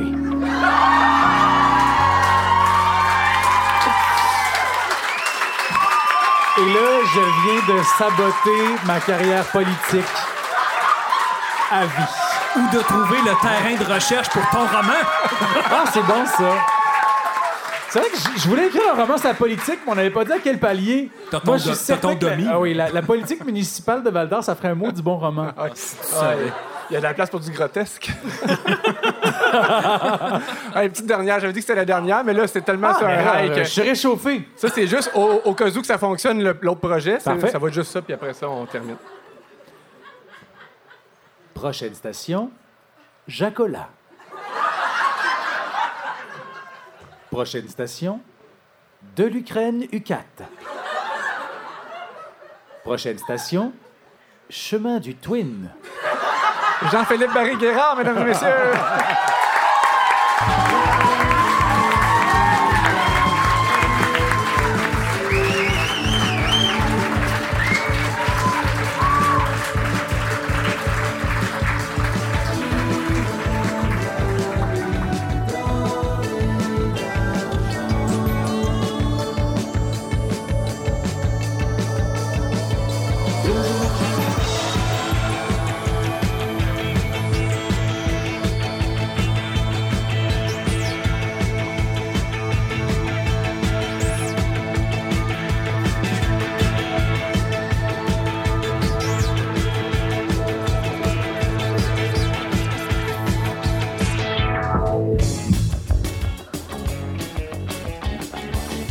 Qu'en pensez-vous? Le français. J'adore le français. C'est un sujet qu'on adore tous les trois. Et, euh, et toi, c'est le fun en plus que tu écris des livres et tout. Fait que ça- tu dois maîtriser un peu cette langue. Et, euh, Pas on- si on s'en fie aux commentaires sur Goodreads qui dit que je défigure la langue française. mais Ben voyons. Écoute-les pas. C'est Ah. sales. Donc, on s'est dit que c'était le moment parfait pour, euh, pour faire un peu de propagande sur la langue française, puisqu'on est commandité à cet effet aujourd'hui. Ben oui. Puis, euh, Je c'est te là que tu veux que je. Ah, j'ai vu ça. C'était fluide. Même les gens au podcast l'ont vu. Ouais. Mais en fait, euh, tu sais, qu- quand on en a parlé euh, les trois ensemble, euh, tu sais, moi, je disais, en fait, j'ai amené ça comme ça. J'ai dit, moi, je suis d'accord avec autrice, mais oignon, O-G-N-O-N, j'étais moins sûre. Puis, tu sais, on se rend- on- puis on- ce qu'on se disait, c'est qu'il y a des raisons, des fois, ben, comme autrice, c'est plus sociopolitique. Puis oignon, on a l'impression que c'est peut-être un peu euh, pour niveler par le bas, rendre Mais ça un peu plus demandé aux oignons? Non. C'est peut-être comme ça qu'ils se sentent, hein, ça que tu veux Fait dire. que la question qu'on voulait... La, la question qu'on voulait se poser euh, aujourd'hui, c'est est-ce que vous pensez que la langue doit évoluer? Et si oui, dans quelles circonstances? C'est léger, ça qui est. Ouais, Ah non, mais moi, c'est une léger. question que je trouve vraiment intéressante. T'as-tu embarqué dans Autrice, toi? Euh, autrice, oui, quand même, Ouais. parce que. Euh, ben, juste parce que. De, manière générale, j'aime ça quand les, variations à l'écrit se réverbèrent aussi à l'oral. Puis on met un E à l'écrit, mais il s'entend pas à l'oral. Fait que moi, trouver une façon que. Puis de manière générale, pourquoi est-ce qu'on dit une, euh, une monitrice puis un moniteur, mais qu'on dirait pas un auteur puis une autrice, c'est, nono? C'est que ça me permet d'être plus juste, plus spécifique. Là, fait que ça, c'est pas un problème. Pour moi, il y a l'aspect politique, j'endosse, tant mieux, puis ça, ça, ça plaît aussi, mais pour moi, c'est juste une façon de, de, de, de- rendre la langue plus. euh, ben, je sais pas, d'aller dans le détail. L'autre truc que je trouve vraiment. Il y, a une- il y a une linguiste que j'adore qui s'appelle euh, Anne-Marie Baudouin-Bégin qui a un blog qui s'appelle euh, l'Instant. Bon, regarde, tout le monde fait des oui de la tête pour les gens au, au balado dans votre char. Euh, Puis, pour vrai, mais ce qui est vraiment cool, c'est que c'est une fille qui a une grosse formation académique en, euh, en linguistique, puis qui sait de quoi elle parle. Puis elle dit Hey, guys, Hey, guys! la langue évolue! Il y a des potes. mots qu'on emprunte à d'autres langues. Ouais. Puis si on regarde l'histoire... Puis mettons, le fait d'être du cul par rapport à la protection de la langue française au point d'empêcher les emprunts, c'est historiquement veg. Ça n'a pas rapport... La, la langue française est faite d'emprunts, puis l'anglais aussi. Le nombre de mots que l'anglais puis la- le français partagent, puis aussi, après ça, là, on est juste en anglais-français, mais rajoute l'arabe, rajoute l'espagnol, avec tous les échanges qu'il y a eu. On est, on- c'est tout le temps ça, la langue. Paul-Antoine, c'est sûr que tu veux réagir là-dessus. Hein? Ben, Moi, je euh, pense que tu es un genre de conservateur de la langue. tu sais, euh, Ben, ça dépend. Politiquement, tu es progressiste, mais quand il est question de langue française, trouves-tu que tu es un peu conservateur? En fait, moi, je suis. C'est parce que tu pourrais siéger à la SNQ. je, je sais plus si j'ai des chances maintenant. Mais euh, en fait, je pense que euh, c'est c'est important que la langue évolue, en effet. Si, euh, puis on, en a déjà brièvement parlé euh, lors d'un épisode ancien, mais ça, fait comme cinq ans, non, quatre ans. Mais euh, moi, je trouve ça important, en effet, que la langue soit vivante, qu'elle puisse évoluer, qu'elle puisse s'adapter, euh, puis que les gens puissent la maîtriser. Mais c'est justement, moi, c'est mon point, c'est là, c'est c'est important qu'on maintienne euh, euh, qu'on maintienne une certaine qualité pour qu'on puisse se comprendre dans le temps, puis qu'on puisse se comprendre entre nous quand on s'écrit. Parce qu'il y a des fois où c'est juste illisible, puis le message passe plus, puis les idées passent plus, l'intention, les gens vont au plus simple, puis on garde pas de place pour la variété, on prend pas le temps de l'écrire. La langue orale, c'est une chose. La langue écrite, c'en est une autre. Puis moi, je la trouve importante, la langue écrite. Euh, puis tu sais, je veux dire, les, les romans que tu écris, le style que tu mets là-dedans, il y a un plaisir là de la lecture, puis des mots qu'on savoure différemment par les yeux que par les oreilles. Fait que tu sais, moi, je suis- pour être slack quand même. Puis quand je la parle, je suis capable de l'être. Mais à l'écriture, moi, les, les fautes, je, je trouve ça important qu'on travaille fort pour pas trop qu'il y en ait, parce qu'à un moment donné, ah, mais c'est correct, ça c'est correct. Puis je veux dire, tout devient correct, puis on, on- on- on en fait euh, sans arrêt, puis on se comprend plus, puis ça tue la communication jusqu'à un certain point. Mais en fait, moi, c'est l'affaire qui, malheureusement, ce que je déplore dans le discours médiatique, c'est qu'on va plus s'attaquer à Dead Obies qui, ouvrez les guillemets, fermez les guillemets, massacre le français, selon, je sais pas, Sophie Durocher. Salut, Sophie. Euh, C'est une grosse mais à, l'opposé, tu sais, je veux dire, puis, oui, oui, aussi on chiale, mais tu sais, je trouve que Ginette de Saint-Jean-Chrysostome, qui chiale contre les immigrants sur Facebook, massacre beaucoup plus la langue française que, les le faire- immigrants. fait que les immigrants et que, le peut- que, peuvent le faire euh, Dead Obies et, ou la, la, la Claire Ensemble, ou je sais pas quelle série a eu le malheur de mettre euh, trois anglicismes dans ses dialogues. tu sais. Mais par- si on se ramène plus à l'orthographe, tu sais, enlever le i de oignon. Est-ce que Ouais. vous trouvez ça pertinent? T'as un petit peu, t'as un petit peu. Ah, Tranché. On va régler. On va trancher l'oignon. Ah, ça va nous faire pleurer. Oh! Ah, Vas-y, Geneviève. On, je- on- ben, on va trancher, c'est ça, vas-y. Ouais, est-ce que vous êtes pour ou contre enlever le i d'oignon? Bon, je vais me défiler, mais moi, ma réponse serait ce que je trouve vraiment nice avec l'orthographe réformée, c'est que grammaticalement, ben, on accepte les, les deux euh, graphies du mot.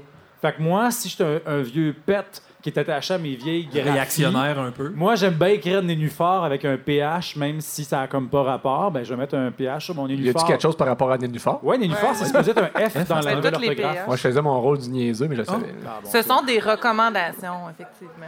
Puis, euh, Ben, c'est comme les, les accents circonflexes. Y a-tu quelqu'un qui a dit une joke que j'ai pas compris? On vous dérange-tu? Non, c'est Non, mais ça a c'est la gang de Lucat, là. On parle d'orthographe réformée. Ça les éc- Ah non, c'est l'élu. Fait, que mauvais toi, c'est ça ton opinion sur Rognon, toi, Paul-Antoine? Écoute, moi, je trouve qu'il y a des changements qui peuvent être intéressants, puis euh, importants, puis structurellement le fun, mais tu sais, ça reste oignon. Je sais pas, moi j'aime le fait qu'il y ait des petites spécificités, mais en même temps, je veux dire, je, je- je suis vaguement euh, différent là-dedans, j'imagine. Moi, ces, ces exceptions-là, quand j'étais à l'école, euh, je trouvais ça le fun de les apprendre, puis de les retenir, puis de les classer. tu sais, Mais Ouais, mon mais ça, cerveau, c'est il, est- toi, il filé de même. Donc là, si je pense personnellement, moi, je, je vivais très bien avec Oignon. tu sais. Puis, je- je me racontais une histoire dans ma tête avec ça pour, pour que le plus d'humains possible soit capable d'écrire Oignon sans faire de faute. Ben, Ben, en fait, euh, moi, je suis pas mal à la même place que toi, mais si c'était. On conseille d'oignon, mais vous apprenez à écrire toutes les formes de c'est comme il faut. ben là, c'est ni un ni l'autre. Ah, c'est bon. Ouais. Mais Là, là, je, excusez, je, je vais mettre mon. euh, je vais mettre mon, mon, mon- Je sors ma faucée puis mon marteau.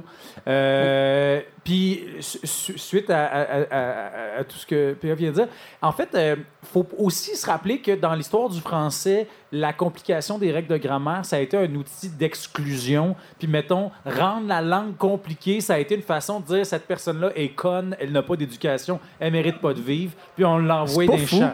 Puis le fait, puis pour vrai, le, le- moi-même, je suis coupable de ça, des fois, de juger les gens à leur, à, leur façon d'écrire. Oui, c'est cool de pas faire de fautes, mais la, langue française a été volontairement compliquée pour créer des différenciations de classe. Fait rendre la, la langue française plus simple, c'est aussi contribuer à une société plus égalitaire. mais en même temps, on devrait.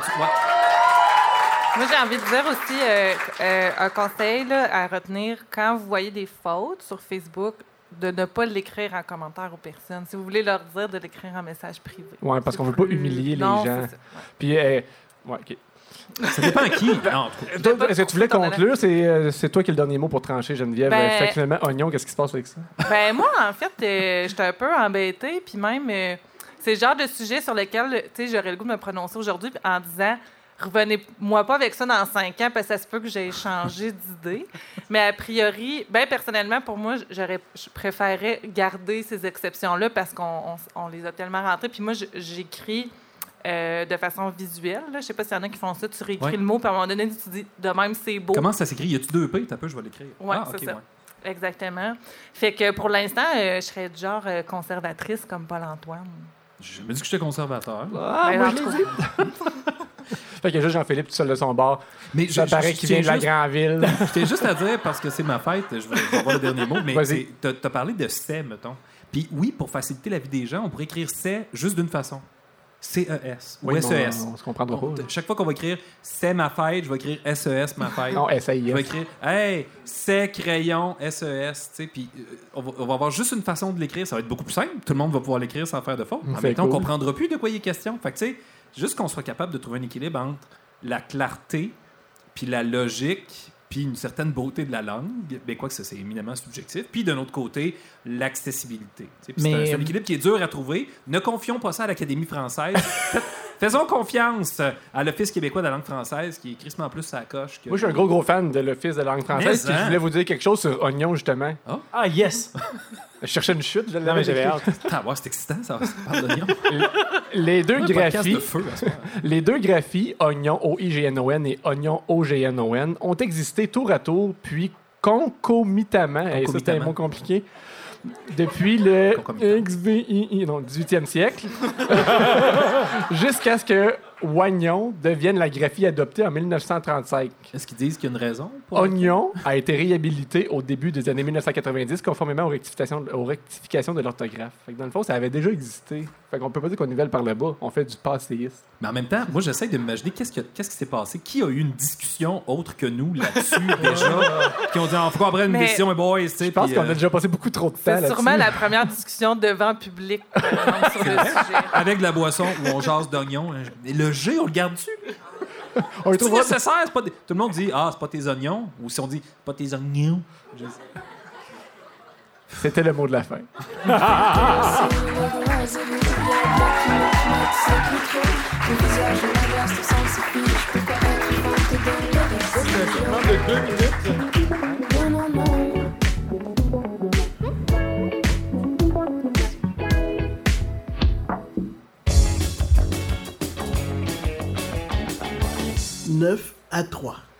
D'habitude, à 9 à 3, on a un thème qui est comme clairement identifié, qui est très, très tranché. Puis aujourd'hui, c'était pas si clair que ça. On voulait parler de langue française, mais on voulait parler un peu de, de- de littérature parce qu'on a un auteur avec nous. Puis tout ça, Puis finalement, j'ai décidé de vous offrir une de mes fameuses chroniques littéraires, hein, après le livre sur Jésus euh, au dernier épisode ou euh, La Belle au bois dormant avec Rosalie Vaillancourt.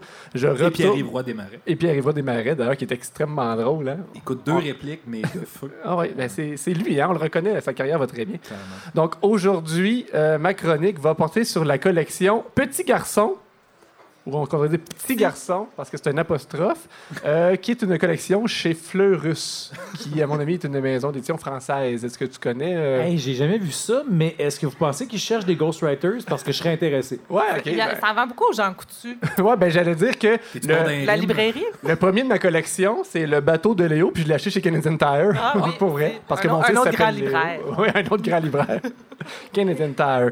C'est ça. Pour donner dans, dans l'Association des libraires du Québec, je crois. hein. Ouais, libraire indépendant. Avec Oui, le low blouse. puis- C'est euh, à, à chaque page, il y a des belles illustrations et un petit texte qui tient sur quatre lignes. Puis je vous fais vous lire la première page. Aujourd'hui, Léo s'en va pêcher, accompagné de son chat Noé. As-tu vu son beau bateau? Il n'est ni très petit ni très gros. C'est toujours des petites phrases comme ça avec des petites rimes à chaque page. Puis on, on, on, on pogne le beat rapidement. Hey, tu sais, moi, le... je me fais le cul en quatre pour te sortir un roman de 80 000 mots. Je pourrais vraiment écrire quatre lignes sur une page avec une coupe d'illustrations. Gros puis carton. T'en, t'en vendrais un petit peu plus. J'en vendrais probablement beaucoup plus. C'était plus lu. En tout cas. Mais que- t'aurais peut-être pas de critique de François. Quoi, je sais pas, François, as-tu parlé de ça? François Legault n'a pas parlé parce que c'est pas québécois, c'est Ça français. aurait pu être le bateau de ça. Legault. Ouais. ça. Euh, vous allez voir euh, rapidement, le thème est facile à reconnaître. C'est toujours dans le titre un prénom de garçon et un moyen de transport comme l'avion de Gaston. Ça, c'est l'histoire d'un gars qui aime beaucoup faire des loopings avec son avion. Et euh, exemple, la moto de Marco. Mais euh, dans, dans la moto de Marco, en fait, moi, j'aurais baptisé ça la déception de Marco. Puis c'était le livre que je voulais vous lire. C'est pas très très long, vous allez voir. la moto de Marco est un vrai bijou. Le petit garçon l'aime comme un fou. Et ce matin, il l'a fait bien briller car il part se promener avec Zoé. Oh! Hein? On sentait quelque chose arriver. Hétéronormatif. Sur la route, Marco croise son ami Bastien. Il lui fait un petit signe de la main. C'est pas le Aujourd'hui. conducteur de train, ça? Euh, non, euh, Il me semble que c'est le train de ouais, Bastien. t'as raison, t'as raison. Aujourd'hui, Marco est très pressé. Il ne veut pas faire attendre Zoé. Les deux amis se sont enfin retrouvés, mais Zoé a besoin d'être rassurée. C'est la première fois qu'elle monte sur une moto. Tout va bien se passer, lui promet Marco. Alors que Marco fait le plein d'essence, Zoé aperçoit son cousin Maxence. Hé, si on se promenait ensemble, dit Zoé. Tout le monde est ravi, c'est une bonne idée. Là, ça dit tout le monde est ravi, mais checkez la face de Marco qui teigne sa moto. Vous l'avez vu, là, depuis le début, lui, il veut, il veut passer la journée avec Zoé. Là. Il veut l'amener tout seul dans, les champs. C'est ça, il voulait l'amener tout seul dans les champs, mais là, il est pogné avec, euh, avec Maxence, parce que Zoé l'a invité. Ben, Bastien, lui, il a fait un petit signe de la main. T'écoutais pas? C'est juste un petit C'est ça, feature. Euh, Je voulais dire aussi, ce qui est le fun avec ces livres-là, c'est qu'à chaque, euh, à Ah, chaque terminé. dernière page. C'est terminé, ouais, là. ben là, c'est ça, ça, c'est la déception. Finalement, ils vont en moto, puis elle a, elle a trippé, mais c'était avec l'autre gars. Fait que les projets de Marco, ils ont tombé à l'eau. C'est trop long de lire la dernière page, Oui. c'est ça? Tu nous laisses sur un suspense. Il va falloir qu'on le lise. qu'on loue à la bibliothèque. À la fin, il y a des petites questions de compréhension. Vous savez, euh, c'est souvent cette matière-là que les enfants de la misère à l'école, la Ouais. compréhension de texte. Là, ben, commencez très jeune avec ces livres-là. Il y a petites questions à la fin, voir s'ils ont bien écouté. Donc, qui est déçu de sa journée? La fille. Zoé. Non, Ben non, moi j'aurais dit Léo parce qu'il n'a pas fourré. C'est pas- c'est pas- Léo, c'est le bateau, mais ça, c'est Marco. Ouais, c'est ça. Ben, t'as compris. T'as compris le sens. Mais peut-être que Léo non T'aurais plus. eu des points quand même, mettons, pour ta réponse. pour l'absence J'aimerais de vraiment ça en première année que dans un cours de lecture, un, étu- un élève réponde Le petit est fru parce qu'il n'a pas fourré. Mais De toute façon, tu peux plus doubler. surtout, surtout à l'école alternative. hein. Dans ça dans l'univers. Euh, fait que vous allez voir, c'est ça. C'est c'est pas mal tout le même pattern. Je voulais juste énumérer des titres comme ça pour qu'on s'amuse, là, tu sais, parce qu'on est là pour avoir du fun. Euh, Il y a le taxi de Rémi, la moto de police de Yanis. Il y a le camion de livraison d'Edmond et il y a le camion de Léon. Ce qu'il faut savoir, c'est que le camion de Léon, c'est un camion de pompier, mais il ne le spécifie pas dans le titre parce qu'il y a le camion de livraison d'Edmond. Pourquoi il n'y a pas le, con- le camion de pompier de Roger, mettons? Ouais, oui. Ça, c'est- moi, je trouve que ça manque de rigueur. Peut-être Roger c'est n'était pas disponible, je sais m'achale pas. peut-être. Il y a aussi le gros camion de Simon. Voilà, il y avait une autre rime en on et camion. Est-ce qu'il y a l'astronef de Jeff? Non, mais il y a des affaires qui s'apparentent à ça, ça s'en vient. Dans, dans le, dans, dans ce qui est dans le ciel, il y a le traîneau de Noël. Ah Mais moi, je me disais, OK, c'est le traîneau du Père Noël, mais c'est fucké, parce que tout le long, c'est l'histoire de Noël. Genre, il s'appelle pas Père Noël. Puis c'est en France, c'est Saint-Nicolas, nous, est-ce que ça va? Il y a des gens de Rouen dans la salle. Ça a l'air qu'il y a- il y, a un monsieur qui s'appelait. Son nom de famille, c'était Noël, puis ses parents l'avaient appelé Joyeux. Je sais pas si chose. Il y a personne qui, euh, qui a entendu ça? Mais j'ai déjà entendu ça, puis on se tenait pas ensemble dans ce ça, temps-là. hein? Ouais. Chante- ouais, c'est ça. Ouais. Euh, Il y a le camping-car d'Oscar. C'est là qu'on se rend compte que c'est pas vraiment, fra- c'est pas vraiment québéquois, hein, parce qu'ici, ça aurait été la roulotte de. Moi j'aurais dit le Winnebago du Go. Oui, Ah, oui. J'aime ça. La roulotte de Roger Brulotte. C'est ça. bon. Il pourrait jouer dedans. Euh, Il y a la dépanneuse bleue de Mathieu. Je sais pas pourquoi ils ont spécifié bleu tout d'un coup. Là. Il aurait pu juste trouver une, une rime en Un euse. nom en euse. Ben la dépanneuse de Mathieuse. Ouais, ben, tu sais, de nos jours. Il y a, il y a l'avion de chasse d'Elias. Ouais. Il y a le... Ah, celle-là, tu vas l'haïr, euh, PA. Le 4x4 de Jack. J'aime pas ça. Non, hein? Non. Mais Euh, de Pat. de Pat. De... Le 4x4 de Pat, non? Ou bien de Jack. en tout cas. OK, la prochaine. La Formule 1 de Gabin. Mais là, Non, mais en France, Gabon. C'est la Non, je pensais plus que c'est la Formule 1 de Formule Gabin. 1 de Gabin. Hein? T'as mis le doigt dessus. Il y a la voiture électrique d'Éric que j'ai apportée, mais je ne la lirai pas aujourd'hui. Je garde le fun pour... parce que c'est vraiment de la propagande, celle-là. là. Puis j'ai beau être en faveur de l'électrification des transports. Ça, c'est vraiment, on dirait pas une histoire pour les enfants, on dirait comme un mode d'emploi. C'est donc facile d'utiliser une voiture électrique. Ben, J'allais juste dire que de toute façon, le concept, c'était de ne pas faire d'auto solo en voiture électrique. Puis Eric est, est seul. Mais il ramasse quelqu'un avec, me semble, dans l'histoire. Est-ce que je Ah. veux pas te vendre la punch? Hey, J'ai une vraie question pratique, sans blague. Là. Euh, malheureusement, désolé, je n'offre pas juste des blagues. Euh, y a- y- ça- C'est-tu humainement possible d'avoir un char électrique en Abitibi, dans le sens où j'imagine que le monde fait beaucoup Oui. de miracles? Paul là? Antoine peut te parler de son voyage à Montréal. Ouais, ben c'est ça. Mais euh, ça dépend si t'aimes euh, la rapidité, mettons. C'est Pas ça, te poser de j'adore la questions. rapidité. Mais si t'aimes ça, faire face à des épreuves à tout bout de champ, nous on a une autonomie d'à peu près 230 km. Là, tu sais. Puis Montréal, c'est à C'est 500. long, le parc de la véranderie, pareil. Mais c'est découper la vie en segments, c'est super intéressant, pour vrai. Euh, je ferais pas ça l'hiver, puis euh, mais euh, on n'est pas prêt encore, je te dirais, à utiliser ça à temps plein. Mais Elon travaille sur un Hyperloop, je pense, entre euh, Rouen et Montréal, me semble. Ouais, ouais. J'ai Prochaine station, chemin du twist. C'est ça. Hey, pour conclure, vous trouvez peut-être que c'est très, très genré, très sexiste. C'est Ouais. des petits garçons, c'est juste des autos. C'est très, comme disait Geneviève tantôt, hétéronormatif. Puis en plus, ça valorise beaucoup euh, Les véhicules. les véhicules à gaz, Le sauf le dernier. Euh, si vous trouvez que c'est euh, pas assez genré, par exemple, allez voir la série Petite Fille chez le même éditeur. Je- torche. C'est pas des jokes, je vous lis juste les quelques titres que le j'ai notés. gâteau de Mado. Il y a Chloé joue à faire le ménage, Ah ouais, pour même vrai? pas! Jade joue à la coiffeuse, Clara joue à la danseuse, Rose joue à la princesse. Moi, j'ai j'ai noté ceux-là. Puis le dernier, par exemple, je le trouvais plus tentant, c'était Nina joue au docteur. Ben, Ah, c'est bon. Pourrait être doctrice. doctrice, là. On fera un autre débat tantôt.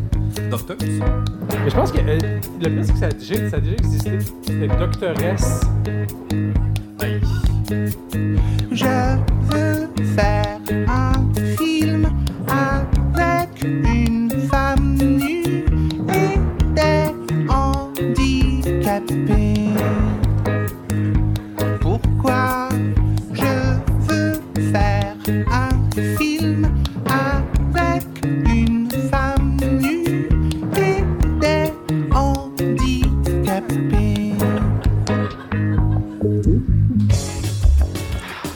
J'adore Philippe Catherine. Nostalgie. Rayon X. Wikipédia. Correspondance de Paul-Antoine Martel. Dire que mes enfants chantent beaucoup cette chanson. Ouais, tu m'en as parlé l'autre fois, toi, je l'ai mis pour ta fête. C'est gentil. que je puisse dire aux gens que mes enfants Ah, chantent? Je veux faire un film avec une femme nue et des handicapés. D'ailleurs, ça m'a permis d'expliquer à mon fils. euh, C'est quoi que- des handicapés? non, pourquoi on fait pas la liaison? Ah! Une Ah, autre discussion de langue française passionnante, Shelley Murphy. Donc aujourd'hui, évidemment, vous avez remarqué que dans le titre du segment, on savait pas exactement comment identifier ce que Paul-Antoine allait faire, mais vu que c'est sa fête, on va se gâter, on va mettre un peu de tout là-dedans. Analyse, invective, récit, les outils de Paul-Antoine euh, pour nous bourrer d'informations sont nombreux. Mais pour sa chronique d'aujourd'hui, on créerait qu'il s'est enfargé dans son coffre. Qu'est-ce qui se passe, Minou?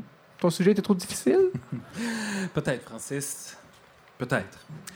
Je vais avouer que je m'attaque aujourd'hui à un sujet qui me hante depuis des années. Rien qui m'empêche de dormir, mais plutôt comme une sorte de petit caillou fatigant dans mon soulier. Je vais vous parler de quelqu'un qui provoque en moi toute une palette d'émotions bénignes, mais tout de même désagréables, que ce soit quand je lis, quand je l'entends, voire quand on l'évoque, et j'ai nommé Mathieu Bock Côté. Je suis désolé de vous infliger ça. Il ne me connaît pas, mais il me hérisse le poil des bras depuis plus de deux décennies maintenant, soit depuis son passage au Cégep alors que mon pote et coloc, le grand Marc Jacob, que j'ai cité quatre fois déjà dans un podcast auquel j'ai participé avec appropriation culturelle. Donc, euh, Marc Jacob, qui devient un personnage mythique un peu. J'adore Marc. Euh, mais je, je vous aime aussi, les gars, les autres du pôle, là, mais Marc, c'est autre chose. Oui, je continue. Alors, alors que mon pote et coloc, le grand Marc Jacob, se plaisait à détester ses textes d'opinion dans le journal du Cégep. Déjà, c'est un homme euh, précoce euh, à détester. Je l'ai par la suite croisé à l'Université de Montréal dans un cours de philo que j'avais trouvé formidablement plate. Et même sans interaction entre nous, il me gossait inexplicablement. Bref, j'ai un petit quelque chose de pas réglé avec MBC, alors j'ai décidé de lui écrire une lettre et de vous la lire pour me soulager. Après tout, c'est ma fête. Ça va comme suit. Mathieu. Je m'imagine parfois comment pourrait se passer une rencontre entre nous. Je peux pas le prévoir avec certitude, mais je suis persuadé d'au moins une chose, c'est que j'aurais à me contrôler pour ne pas me mettre à te chanter des bêtises, comme le dit mon père. C'est que, vois-tu, et tu pardonneras ma brutalité, tu me gosses sur un calice de temps. Je te sais capable d'en prendre, et surtout, j'ai pas la prétention de croire que mes humbles mots vont se rendre jusqu'à toi, mais je vais jouer le jeu et vraiment faire comme si j'allais te faire parvenir la lettre en souhaitant ne pas te heurter.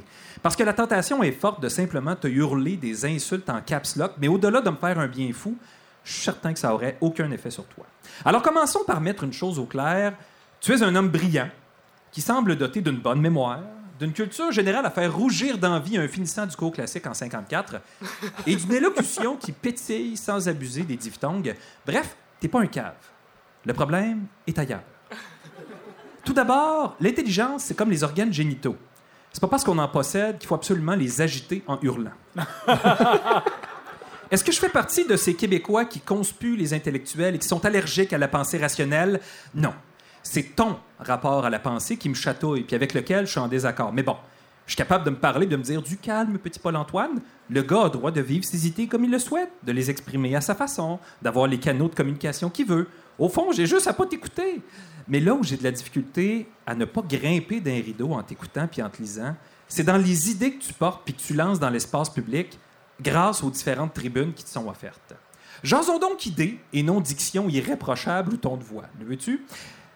Mathieu, Mathieu, Mathieu. Je pourrais pointer du doigt toutes sortes de failles dans tes arguments, mais en fin rhéteur, tu saurais assurément esquiver le tout, surtout que tu émets tellement d'opinions qu'il est difficile de te prendre en défaut. Tu peux toujours revenir en arrière puis trouver une fois où tu as traité le sujet d'un autre angle, où tu as eu de bons mots pour un groupe ou un concept. Mais une fois n'est pas costume, comme on dit à l'Halloween, je crois, et c'est là l'arbre qui cache la forêt, comme qu'on dit. Ton patriotisme est tout à ton honneur. Peut-être que tu vas mériter un jour la médaille Ludger Duvernay, le prix Bernard Landry, la plaque Pierre Bourgault ou l'ouvre-bouteille Régis Chartrand, qui sait? Mais je reconnais pas le Québec que t'aimes. On dirait que ton Québec fait abstraction de tout ce qui s'est passé depuis 1995. Comme si tout ce qu'on inventait comme façon de voir le monde ou d'interagir entre nous, c'était juste de la décadence puis de la déchéance, d'une façon de vivre qu'on devait pourtant entretenir et porter, et porter bien haut. Mais la culture, ça s'apprend pas comme une leçon. Ça s'acquiert en vivant. J'ai déjà lu un mème sur Facebook qui disait Tradition, peer pressure by dead people. La tradition, c'est trop souvent de la pression par les pères exercée par des gens morts. Évidemment qu'il faut maintenir certains traits collectifs, certaines valeurs, certaines traditions, mais elles ne peuvent pas nous dicter tous nos agissements au quotidien. Moi aussi, j'aime le Québec puis les gens qui l'habitent, surtout celles et ceux qui l'habitent aujourd'hui, qui le construisent, qui ont des décisions ardues, capitales, inédites à prendre. Oui, on peut s'inspirer des lettres de Papineau à son épouse ou du programme du Parti libéral de Georges-Émile Lapalme en 1960 ou d'un bout de texte de l'abbé Groux. On peut aussi s'appuyer sur la délibération collective, sur des institutions publiques fortes, sur l'engagement citoyen, sur la bonne entente. J'ai même la conviction que l'avenir de l'humanité doit passer par là. La mise en commun de nos efforts quotidiens, de nos maigres intelligences vers des objectifs mûrement réfléchis et joyeusement partagés. Et c'est là, j'y arrive enfin, pourquoi tu me gosses tant? Alors qu'on a besoin de travailler ensemble, de se parler, puis de s'entendre. T'es un méga vecteur de polarisation, d'isolement, puis de divergence. Ah, bien sûr, tu pointes du doigt les dérives du multiculturalisme, des woke, des gauchistes progressistes à tout, à tout craint. Mais ta voix porte loin et haut et fort. Et tu t'embarrasses pas de nuances. Et tu mets dans le même sac. Et tu vises large. Et tu discrédites. Et tu prends des phénomènes marginaux puis t'en fais des traits dominants de notre société. Puis tu cries au loup. Puis tu distribues des taloches. Puis tu dénonces encore sur deux ou trois ou quatre tribunes. Puis tu réduis tes opposants et leurs faux pas à leur divergence d'idées avec toi. Puis ben oui, des fois, il faut faire ce travail-là de dénoncer des excès. Mais à se concentrer ces excès sur les épiphénomènes, même s'ils sont sérieux et potentiellement dommageables, on marche de dos au futur.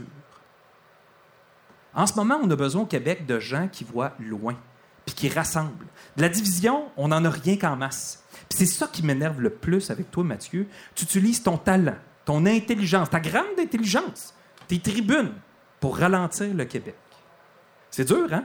Ben, prouve-moi que j'ai tort. Dis-moi à quoi tu rêves. Dis-moi ce que t'aimes du Québec, puis des Québécois et des Québécoises. Sois un agent de paix sociale et de progrès, pas un éteignoir ou un illuminé qui crie que l'apocalypse arrive. On la voit toute, l'apocalypse, puis elle prend pas la forme d'une femme qui enseigne en portant le voile, ni d'une reconnaissance du fait que le racisme systémique existe, ni des exagérations d'une frange minime de la gauche. C'est pas mal ça qui est ça.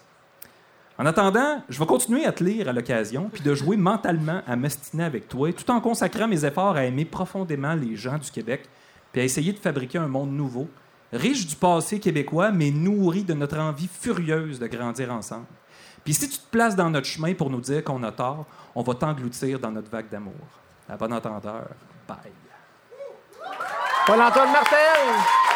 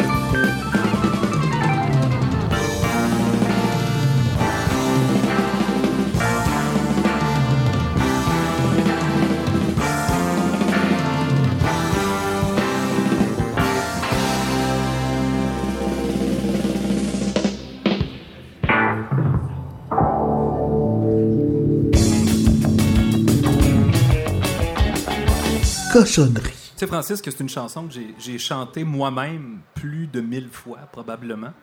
C'est une drôle de coïncidence. T'avais vraiment l'air de triper ce tune-là. Donc, tu le savais. Ouais. On a fait un sondage dernièrement. As-tu remarqué qu'il y a un de tes fils qui a fait le tour de la famille savoir c'est quoi ta chanson préférée? Non? Ben, t'as répondu à ça. Dans ta propre maison. Mais Mirko était très subtil. Winam disait qu'il a commencé par les frères et sœurs. Ça paraissait que j'aimais ça. Fait que c'était ton c'est- cadeau c'est de une fête. qui m'aimait beaucoup. Le groupe Octobre, sérieusement, c'est- c'est c'est méconnu, mais euh, il y a des choses grandioses. Puis quand tu passes par-dessus la voix qui peut être plaintive de, de Pierre Flynn, c'est hey, c'est un parolier extraordinaire. Sérieusement. c'est euh, Puis la musique, le drummer, vous avez entendu ça? Pierre Hébert, capoté. En tout cas, c'est ça. Euh, ma Francis. première écoute. C'est ma fête. Je suis conquis. C'est bon, hein? C'est Ouais. bon pour vrai. On peut écouter euh, Paul-Antoine nous parler de n'importe quel sujet avec passion, puis il, il pourrait niaiser sur Marimé, puis on y croirait quand même, mettons. Hey, J'ai craché sur ma housse! Ah, c'est pas grave, c'est la tienne. Mais Ça moi, j'aimerais ça qu'on demande à Jean-Philippe, toi, tu habites à Montréal, est-ce que tu pourrais apporter la lettre? À Mathieu Bock. Tu dois le connaître, Je en dire, euh, Outremont, c'est 15 minutes de vélo de chez nous, là, fait que ça me fait plaisir. Oh, bravo pour le vélo, Ceci hein? dit, je pense qu'il faut peut-être plus aller dans le 19e si on veut parler à Mathieu Bock côté maintenant. Oh! Ben, c'est pas, c'est pas si chien que ça. C'est comme si j'avais lancé la pire insulte du monde. Mais, mais merci pour l'encouragement. Mais genre là. que s'il l'entendait, il ferait Oh, merci. Attends, on dirait que j'ai le goût de t'entendre plus longtemps imiter Mathieu Bocoté. Oh, je sais pas si ce serait. Attends! Wow, shit! Donnez-nous une job au bye-bye, s'il vous plaît, pour l'amour du Saint-Ciel. Ah non, mais c'est vraiment, c'est franchement une des meilleures imitations que j'ai vues de ma vie. C'est un peu une obsession, hein? C'est- euh, OK, on enchaîne. Ben, on était rendu à cochonnerie, fait que Ouais. ça, Ben, ça se tient. J'avais déjà commencé. Cochonnerie, c'est le segment de l'émission, Jean-Philippe, où, euh, où on, on- ben, c'est en fait c'est notre conclusion. On en profite pour déguster des cochonneries et Yes. ramener des cochonneries qu'on a trouvées sur les internets. Et aujourd'hui, c'est des cochonneries spéciales. euh, je parle de la cochonnerie alimentaire, là. Spécial anniversaire, Paul Antoine.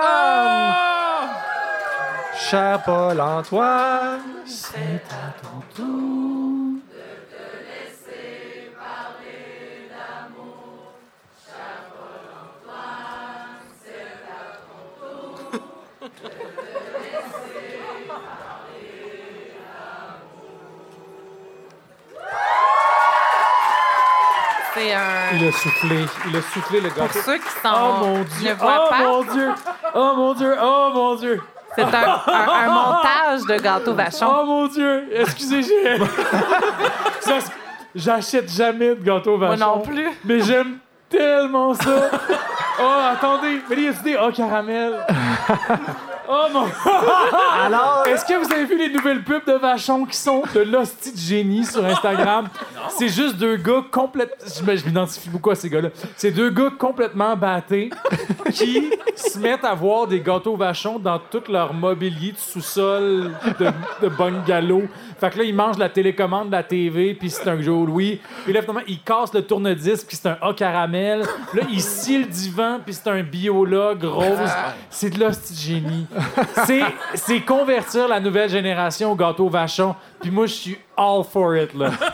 Alors voilà, c'est un spécial gâteau vachon. Ah, mon Dieu, je suis heureux. On n'aurait pas pu espérer plus d'enthousiasme. Alors, Paul-Antoine, c'est une dégustation de trois. euh, C'est un montage. C'est- Sérieusement, ça, là, euh, Le avec biologue? du coconut, c'est un biologue? Ah, Ouais. biologue, c'est Ben, bio, mais moi, j'ai toujours dit biologue.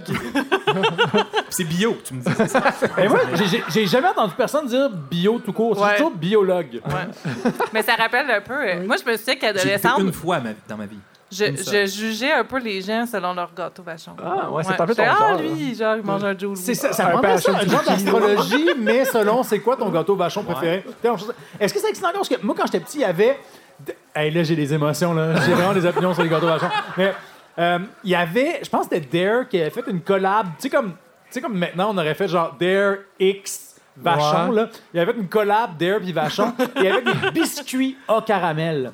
Oh! Fait au lieu d'être Ah, du gâteau, oui, oui, c'était oui, du oui. biscuit. C'est génial. Oui. Les gâteaux vachons, c'est la vie. On peut-tu te garder comme chroniqueur, comme pour toujours? Mais je serais sur le beat gâteau vachon. Ah, ouais, c'est correct, c'est correct. Moi, j'ai reçu un brownie. Moi, j'ai, ben, moi j'ai, ils m'ont demandé si c'était quoi mon préféré, fait que j'ai eu un demi-lune. Je me suis livré devant vous. Du monde qui les mange congelés, hein? Ouais. Ouais, les une caramels salade. congelés, c'est la Ah meilleure chose. Francis, deux questions. Ouais. Là, tu dis que tes préférés, c'est demi-lune, Ouais. mais c'est pas une joke. Non, Ben, lui aussi, gars, il, il- Votez comme pour moi, moi. il est pas... Je suis pas, Non, mais suis dans le la sens pire, que de euh, quoi euh, t'as manqué? Je te présenterai mes parents après le show, sont ici. Mais c'est juste, mettons, c'est. La- moi, je suis Sauf d'accord. tout, tout l'amour Ouais, que j'ai mais- pour Vachon, c'est le gâteau le plus in- inintéressant C'est les de chips l'histoire. nature C'est- des gâteaux. Vachon. Ouais, mais c'est bon, des chips nature. Quand t'as des cornichons à la nette épicés, Non, tu veux-tu mais- vraiment des natures? Mais Ah, en fait, si j'aimais juste les demi-lunes, j'aurais un problème. Mais j'aime j'aime beaucoup d'autres sortes, là. Tu nous rassures. Est-ce que tu, à crème Fait que là, juste Ah, signaler que Stéphanie fait le tour de la salle avec son masque, évidemment, mais elle distribue des gâteaux vachons à tout le monde. Puis là, c'est c'est jamais arrivé dans votre vie hein, que vous ayez autant de choix de la sorte que vous voulez prendre. Hey, Euh, je veux juste dire qu'il n'y a aucun show sur lequel je suis allé jusqu'à maintenant dans ma vie où je me suis fait offrir des gâteaux Vachon. Mais tu vois, moi, je, il manque quelque chose. là. Ah! Je pensais que j'avais un Joe Louis puis c'était un May West! Toi, t'arrives pas ça les demi-lunes. T'es-tu déçu? Les May West au vidange. C'est de l'hostie de merde, les May West. Bon, un tu Joe Louis tu peux que les je veux. changer, peut-être. Bon, là, là, je viens de perdre des fans. Le monde est à la crise. Alors, euh, Paul-Antoine. euh, Oui, oui. On avait un show, il me semble On qu'on avait un Non, show avant ça que fait partie, c'est ça, Moi, j'ai une dernière anecdote, peut-être. Ben, J'ai âge, cet âge vénérable que quand j'étais jeune, dans ma ville natale de Latuc, parfois, il y avait le boulanger qui passait en camion et qui se Hein? stationnait devant la maison et qui venait vendre nice. du pain. C'était, euh, c'était-tu Joe Picard, son nom? Il me semble que c'est ça. Puis, il y avait un camion, puis ça, il pouvait descendre du pain, puis il y avait des gâteaux vachons, puis toutes sortes de trucs comme ça. Puis, une fois, j'étais, euh, on était deux enfants du voisinage. Ma mère était dans la porte. Il n'y a, pas- il y a pas de danger. Ça finit pas mal comme histoire. Mais on était rentrés dans son camion, puis il avait dit Voulez-vous un Joe Louis Et il me semble, dans mon souvenir, il y avait comme un halo lumineux autour du Joe Louis. On s'était fait donner un Joe Louis Mais qu'on c'était n'avait pas pas, un Joe Louis. Vachon, là. C'était comme. Oui! Oui, c'était magique! C'est vraiment un des, un des premiers plus beaux jours de ma vie que j'ai eu qui a été battu à maintes reprises depuis. là, quand Moi, même. si- s'il y avait des Joe Louis à place des hosties, je serais tellement religieux. Tout le temps. Tout le temps. Tout le. Ça s'organise. C'est peut-être une question de marketing, l'Église catholique, parce que moi, il y a bien des affaires que je serais prêt à abandonner pour un Joe Louis. Imagine, Je mettons, des pense pas Joe que je Louis. peux faire cette blague-là. Hein? Il est tôt. Too soon! Ah, Allons-y avec nos cochonneries d'Internet. Paul-Antoine, veux-tu commencer cette fête? Euh, On avait, un, mange hey, on ça. avait un thème, mais pendant qu'on déguste, c'est Ouais. ça. hey, euh, Je vais avaler ma bouchée de, de brownies qui se boit avec du lait. hein. On est tellement dans l'émotion. C'était question de boucler la boucle avec notre thème de, de la langue française et de notre euh, généreuse commandite. Euh, dernièrement, le gouvernement du Québec a lancé une publicité qui fait la promotion de la langue française. On vous la fait jouer, puis après ça, ça va être en rapport à ça, nos cochonneries. Pendant que ça joue, moi, si jamais il restait autre chose qu'un demi-lune, je, je me sentirais olé olé. Qu'est-ce qui nous unit, nous définit? Une langue, ma langue, que chacun aime à sa façon. Ma langue? Ma langue. Ma langue. Ma langue. Ma langue est plurielle. Elle prend toutes sortes d'accents, d'expressions, de couleurs. Elle brasse des affaires, ma langue. Elle exporte, enseigne, nourrit, commerce, beau temps, mauvais temps. Et dit bonjour. Elle s'affiche et passe par toutes les émotions car ma langue aime et sait se faire aimer. Ma langue, ce n'est pas qu'une langue, c'est l'hiver. Unique en Amérique, elle est la somme de nos petites et grandes victoires. Ma langue se tient debout et devant. Elle ne demande de permission à personne parce qu'elle n'oublie jamais qui elle est ni d'où elle vient. Ma langue est fière et ça s'entend ici comme ailleurs, vivante et libre, avec tout notre avenir devant elle. Et surtout, ma langue dit tout de moi. Qui je suis et ce que nous serons.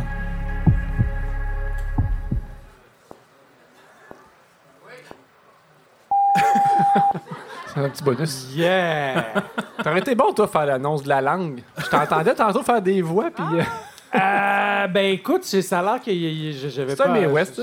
J'avais trop, j'avais trop de, de trop de coffre. Là, je sais pas trop là. Il a euh, refusé le May West. On dit une langue. Ben c'est ça là. Non, mais non mais je- je- ça m'a fait appelez-moi dans le sens où je, pour me voir la langue Mais- française avec plaisir. Je trouve ça équivoque un peu. C'est ça qui arrive. tu sais. En français, on dit une langue, mais en anglais, ils disent language, mettons. tu sais. Puis s'il avait dit mon langage, mais là, ma langue, tu sais, ça- ma langue voyage, ma langue fouille. ma- Ma langue chatouille, Il ma langue chose. fouine. Des. euh, Moi, ça des- me déconcentre. Moi, je décroche. Fait que ce qui arrive, c'est que ben, c'est sorti ça sur la page Facebook du premier ministre. Oui. Le même qui a, qui a parlé du roman Haute démolition qu'on vous euh, recommande. Puis là, ben, ce qui nous amuse, d'où c'est les gens qui commentent cette publicité-là. Évidemment. Alors, c'est là qu'on c'est là qu'on va. Là Moi, je voulais juste préciser que les commentaires viennent de la section classée les plus pertinents. va. oui. Ça, c'est l'algorithme qui euh, C'est pas décrète. tous les commentaires. Ah, ça. Ce sont le juste les plus pertinents. Ouais. Alors, je commence? Vas-y. Est-ce qu'on se connaît les gens ou ça n'a pas d'importance? Juste le prénom. Le prénom, Diane. Diane dit Il faudrait que l'école, dès le primaire, montre adéquatement le français par la voie de dictée chaque semaine, de la lecture voix haute, grammaire, etc. Nous possédions notre français dès le primaire et les jeunes n'avaient pas à reprendre leur français pour être admis à l'université. Si nous voulons maintenir notre langue forte et vivante et solide, il faut commencer par notre jeunesse, et ce, dès la première année. Alors cessez de jeter des formules qui sont gagnantes aux poubelles et conservez-les. Ainsi, nous aurions une réussite assurée pour conserver la survie de notre langue française. Alors Régent qui répond Le problème, ce n'est pas nos enfants dès leurs premières années, mais les immigrants qui viennent ici et qu'ils n'intègrent pas nos lois. À intégrer nos lois. Alors Diane rétorque. Ah. Une langue forte ne craint pas les autres langues, car le peuple la possède, et ainsi cela incite à un plus. Et ainsi le peuple apprend les autres langues sans craindre pour sa propre langue, car il a appris dès son enfance et est un peuple fier et enrichi. Alors avec les immigrants, cela sera plus facile de fraterniser en possédant notre langue et en apprenant des autres langues, et ainsi nous serions un peuple enrichi et fort de notre savoir. Elle ajoute, notez que j'ai oublié les compositions. J'ai une question, PA. C'est juste ça. Est-ce que, est que Diane, c'est David Goudreau? C'est son faux Il y profil. aurait des Hey. rimes, mais Hey, il y a je, vous, beaucoup de points d'exclamation. je vous interromps parce qu'il est presque 8h43. Au son du euh, très prolongé, ça va être la fête de Paul-Antoine pour de vrai. C'est vrai.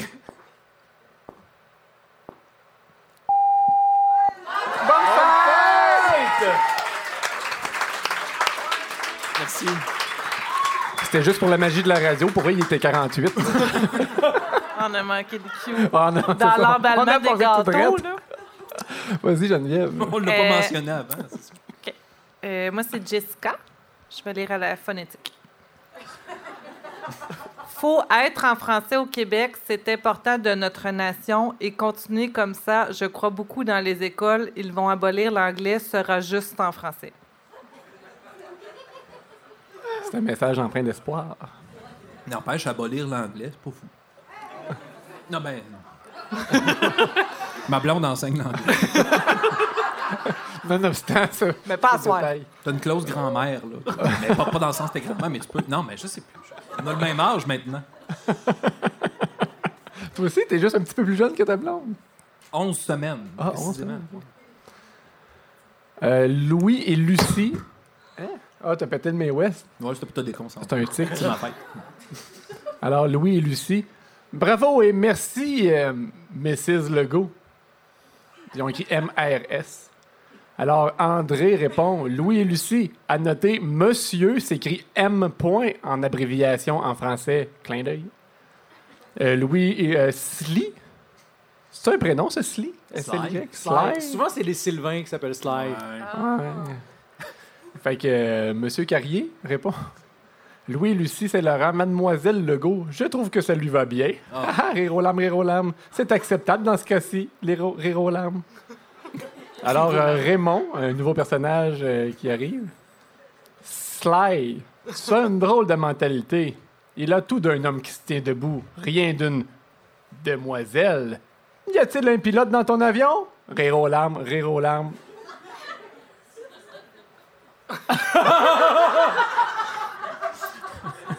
Que t'as pensé de son sens du timing? Non, mais il, crée, il crée une attente, puis finalement, il, il prend un petit virage vers la droite, puis il nous surprend. Et pour moi, ça, ça a autant de valeur. C'est génial. Merci. Imagine ça comme mère. Ça va être malade. En 2025, Francis Murphy. T'as le temps de t'acheter une maison? D'ailleurs, euh, écrivez-moi, je cherche un courtier à Val d'Or. En voulez-vous une autre avec mon sens du punch et de. Je demande que ça, Francis. Alex, c'est bizarre, mais personnellement, j'entends de plus en plus de langues étrangères dans ma communauté. Je ne saurais même pas dire de quelle langue il s'agit. Et je suis dans Hochelaga.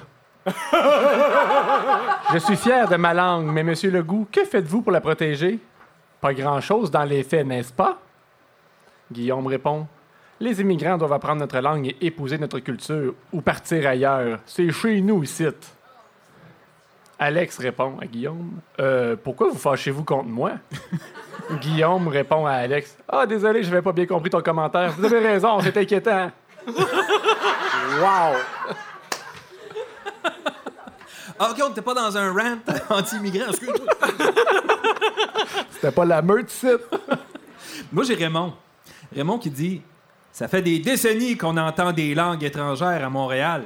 J'étais sorti de l'autoroute dans Montréal il y a 20 ans environ et j'ai demandé à cinq personnes de différents quartiers ma route et personne ne m'a répondu en français. Dorothée répond C'est tout à fait vrai, monsieur. Même chose est arrivée à mon conjoint il y a 20 ans aussi. Il y a une petite corrélation. C'était une grosse année dans le domaine de- du, du Google Maps euh, de 2001. Hein? Ce qui est 2001, c'était. Puis les. C'est drôle peut-être que ce soit tombé ces 2001, mêmes il y a 20 personnes, c'est possible. C'est ça. Puis euh, juste dire que ça se complétait avec euh, Sandy qui répondait As-tu vu Paris? Le monde s'est mélangé maintenant, on n'est plus dans les années 40. Bon. C'est vrai. Il vous en reste plus Moi, il m'en restait un. Ben oui, moi, je me souviens Ben du. oui, euh, ouais. Euh, Il y a Daniel Le qui dit Très beau, j'aime beaucoup. Mais là, on parle de la, de La publicité, Ouais. la Très langue. beau, j'aime beaucoup. La seule qui l'a écouté. j'aime beaucoup, mais qui parle? Est-ce Marimé Ça t'a fait. ah, Ben, je peux faire l'autre, là aussi. ouais. Ben, oh, oui, c'est Ah, Dorothée. Pas de chicane, il y en a pour tout le monde. C'est comme les gâteaux vachons. Tu- ben, je peux y aller? Où tu y vas? Vas-y, Roche papier, ça. J'ai Aïe, ta aïe. fête. On a un petit peu abusé de ta fête. Je sais pas si Le, t'en le rends saviez-vous? Dorothée qui dit Il n'est jamais trop tard pour bien faire. Je suis contente que l'on s'occupe de notre belle langue. Pour bien comprendre, mettons ça à une plus petite échelle. C'est comme si un Québécois faisait entrer dans sa propre maison un étranger. L'étranger commencerait par changer ses tapis, puis ses cadres, ne lui parlerait que dans sa langue, changerait sa nourriture et lui ferait adopter sa religion. Le Québécois trop généreux ne s'en rend pas compte, car tout s'installe lentement. Alors si vous, on vous offre de l'hospitalité, ben, soyez respectueux envers ceux qui vous reçoivent et respectez-les! C'était-tu écrit de même? Euh, j'ai ajouté les caps là, honnêtement. Je trouvais que ça faisait plus dramatique. Je sais pas, je peux, je peux leur lire doucement. Mais euh, je trouvais que son image était. euh, C'est fort, ça nous rappelle toutes les fois où il y a des étrangers qui se sont fait changer de religion en venant à C'est la ça. maison. Hey, mon tapis! Vas-y, Ben, en terminant, c'est Mohan qui nous donne un petit truc. Il dit Pour ce faire, faisons un effort pour acheter en français. Chez Rona, je demande contreplaqué au lieu de plywood, perceuse au lieu de drill. Oh! Changeons le monde d'un matériau à la fois. C'est comme, ça qu'on va construire une société. Oh, les belles métaphores. Hey, merci Paul-Antoine, merci Geneviève, merci Jean-Philippe. Hey, merci tellement de l'invitation! Mettons qu'on voudrait suggérer à nos auditrices et auditeurs là, euh, une façon de te suivre. là. Qu'est-ce qui s'en vient? Qu'est-ce qui est vraiment d'actualité? euh? Euh, ben, en fait, euh, tous mes livres en librairie, Haute Démolition, Manuel de la vie sauvage, Royal, Sport et divertissement. Puis sinon, très bientôt, euh, DUCEP a réalisé une captation de ma pièce qui va être disponible sur le site de DUCEP en décembre. Fait que c'est pas juste pour le monde de Montréal, le théâtre, là, c'est cool. Euh, on vient pas en tournée, mais au moins, vous pourrez voir une captation. Puis cet hiver, euh, Série Plus, euh, diffusion de ma série Manuel de la vie sauvage. Puis euh, François Legault a parlé de haute démolition aussi, qui Oui. va être à la télé? Euh, qui va être à la télé, mais dans longtemps. Là. Je On a t'en- le temps. Hey, J'ai écrit la première ligne cette semaine. Oh, cool. On il y a qui va être euh, dans Manuel de la vie sauvage. Derek, Frenette. Derek Frenette. Oui. Invité de notre épisode 2, spécial Oui, suicide. Il est super bon en plus. Il est vraiment bon. Hey, je sais- mais euh, je tiens à dire que demain, en tout cas pour ceux qui sont ici, là, à défaut d'être ceux qui, qui écoutent euh, le podcast, t'es es, en conférence ici à Oui! Montréal. Ça vous tente de le revoir? Tu sais, mettons, vous Ça va être le qu'il y a fun. autre Je vais chose dire à- les mêmes choses, mais avec moins de blagues. Exactement. Moins de gâteaux vachons. Puis nous, on sera pas là. Ben, Ça, on s'en est pas parlé avant. ça termine le 19e épisode de Qu'en pensez-vous? Suivez-nous sur notre page Facebook à qu'enpensez-vous.com ou sur votre application balado préférée. Merci à notre invité encore une fois, Jean-Philippe Barry-Guerrard. Yeah! Merci à la Société nationale des Québécoises et Québécois d'Abitibi-Témiscamingue et du Nord du Québec, présentatrice de cette soirée en français. Merci pour vrai. Oui, on vous aime. Merci aux partenaires majeurs de Qu'en pensez-vous, la Société Saint-Jean-Baptiste de l'Abitibi-Témiscamingue, à la narration Yolette Lévy. Merci à Bernard Boulanger et le Carabine pour l'image sonore, à François Lachapelle à la technique, à la recherche Benjamin Turcotte, à la régie logistique Karine Murphy et Stéphanie Poitras. Merci aux deux fonctionnaires les plus cool, Geneviève Bellin et Paul-Antoine Martel. Et toi, cher public, merci. Mesdames et messieurs, Francis Murphy. Bye.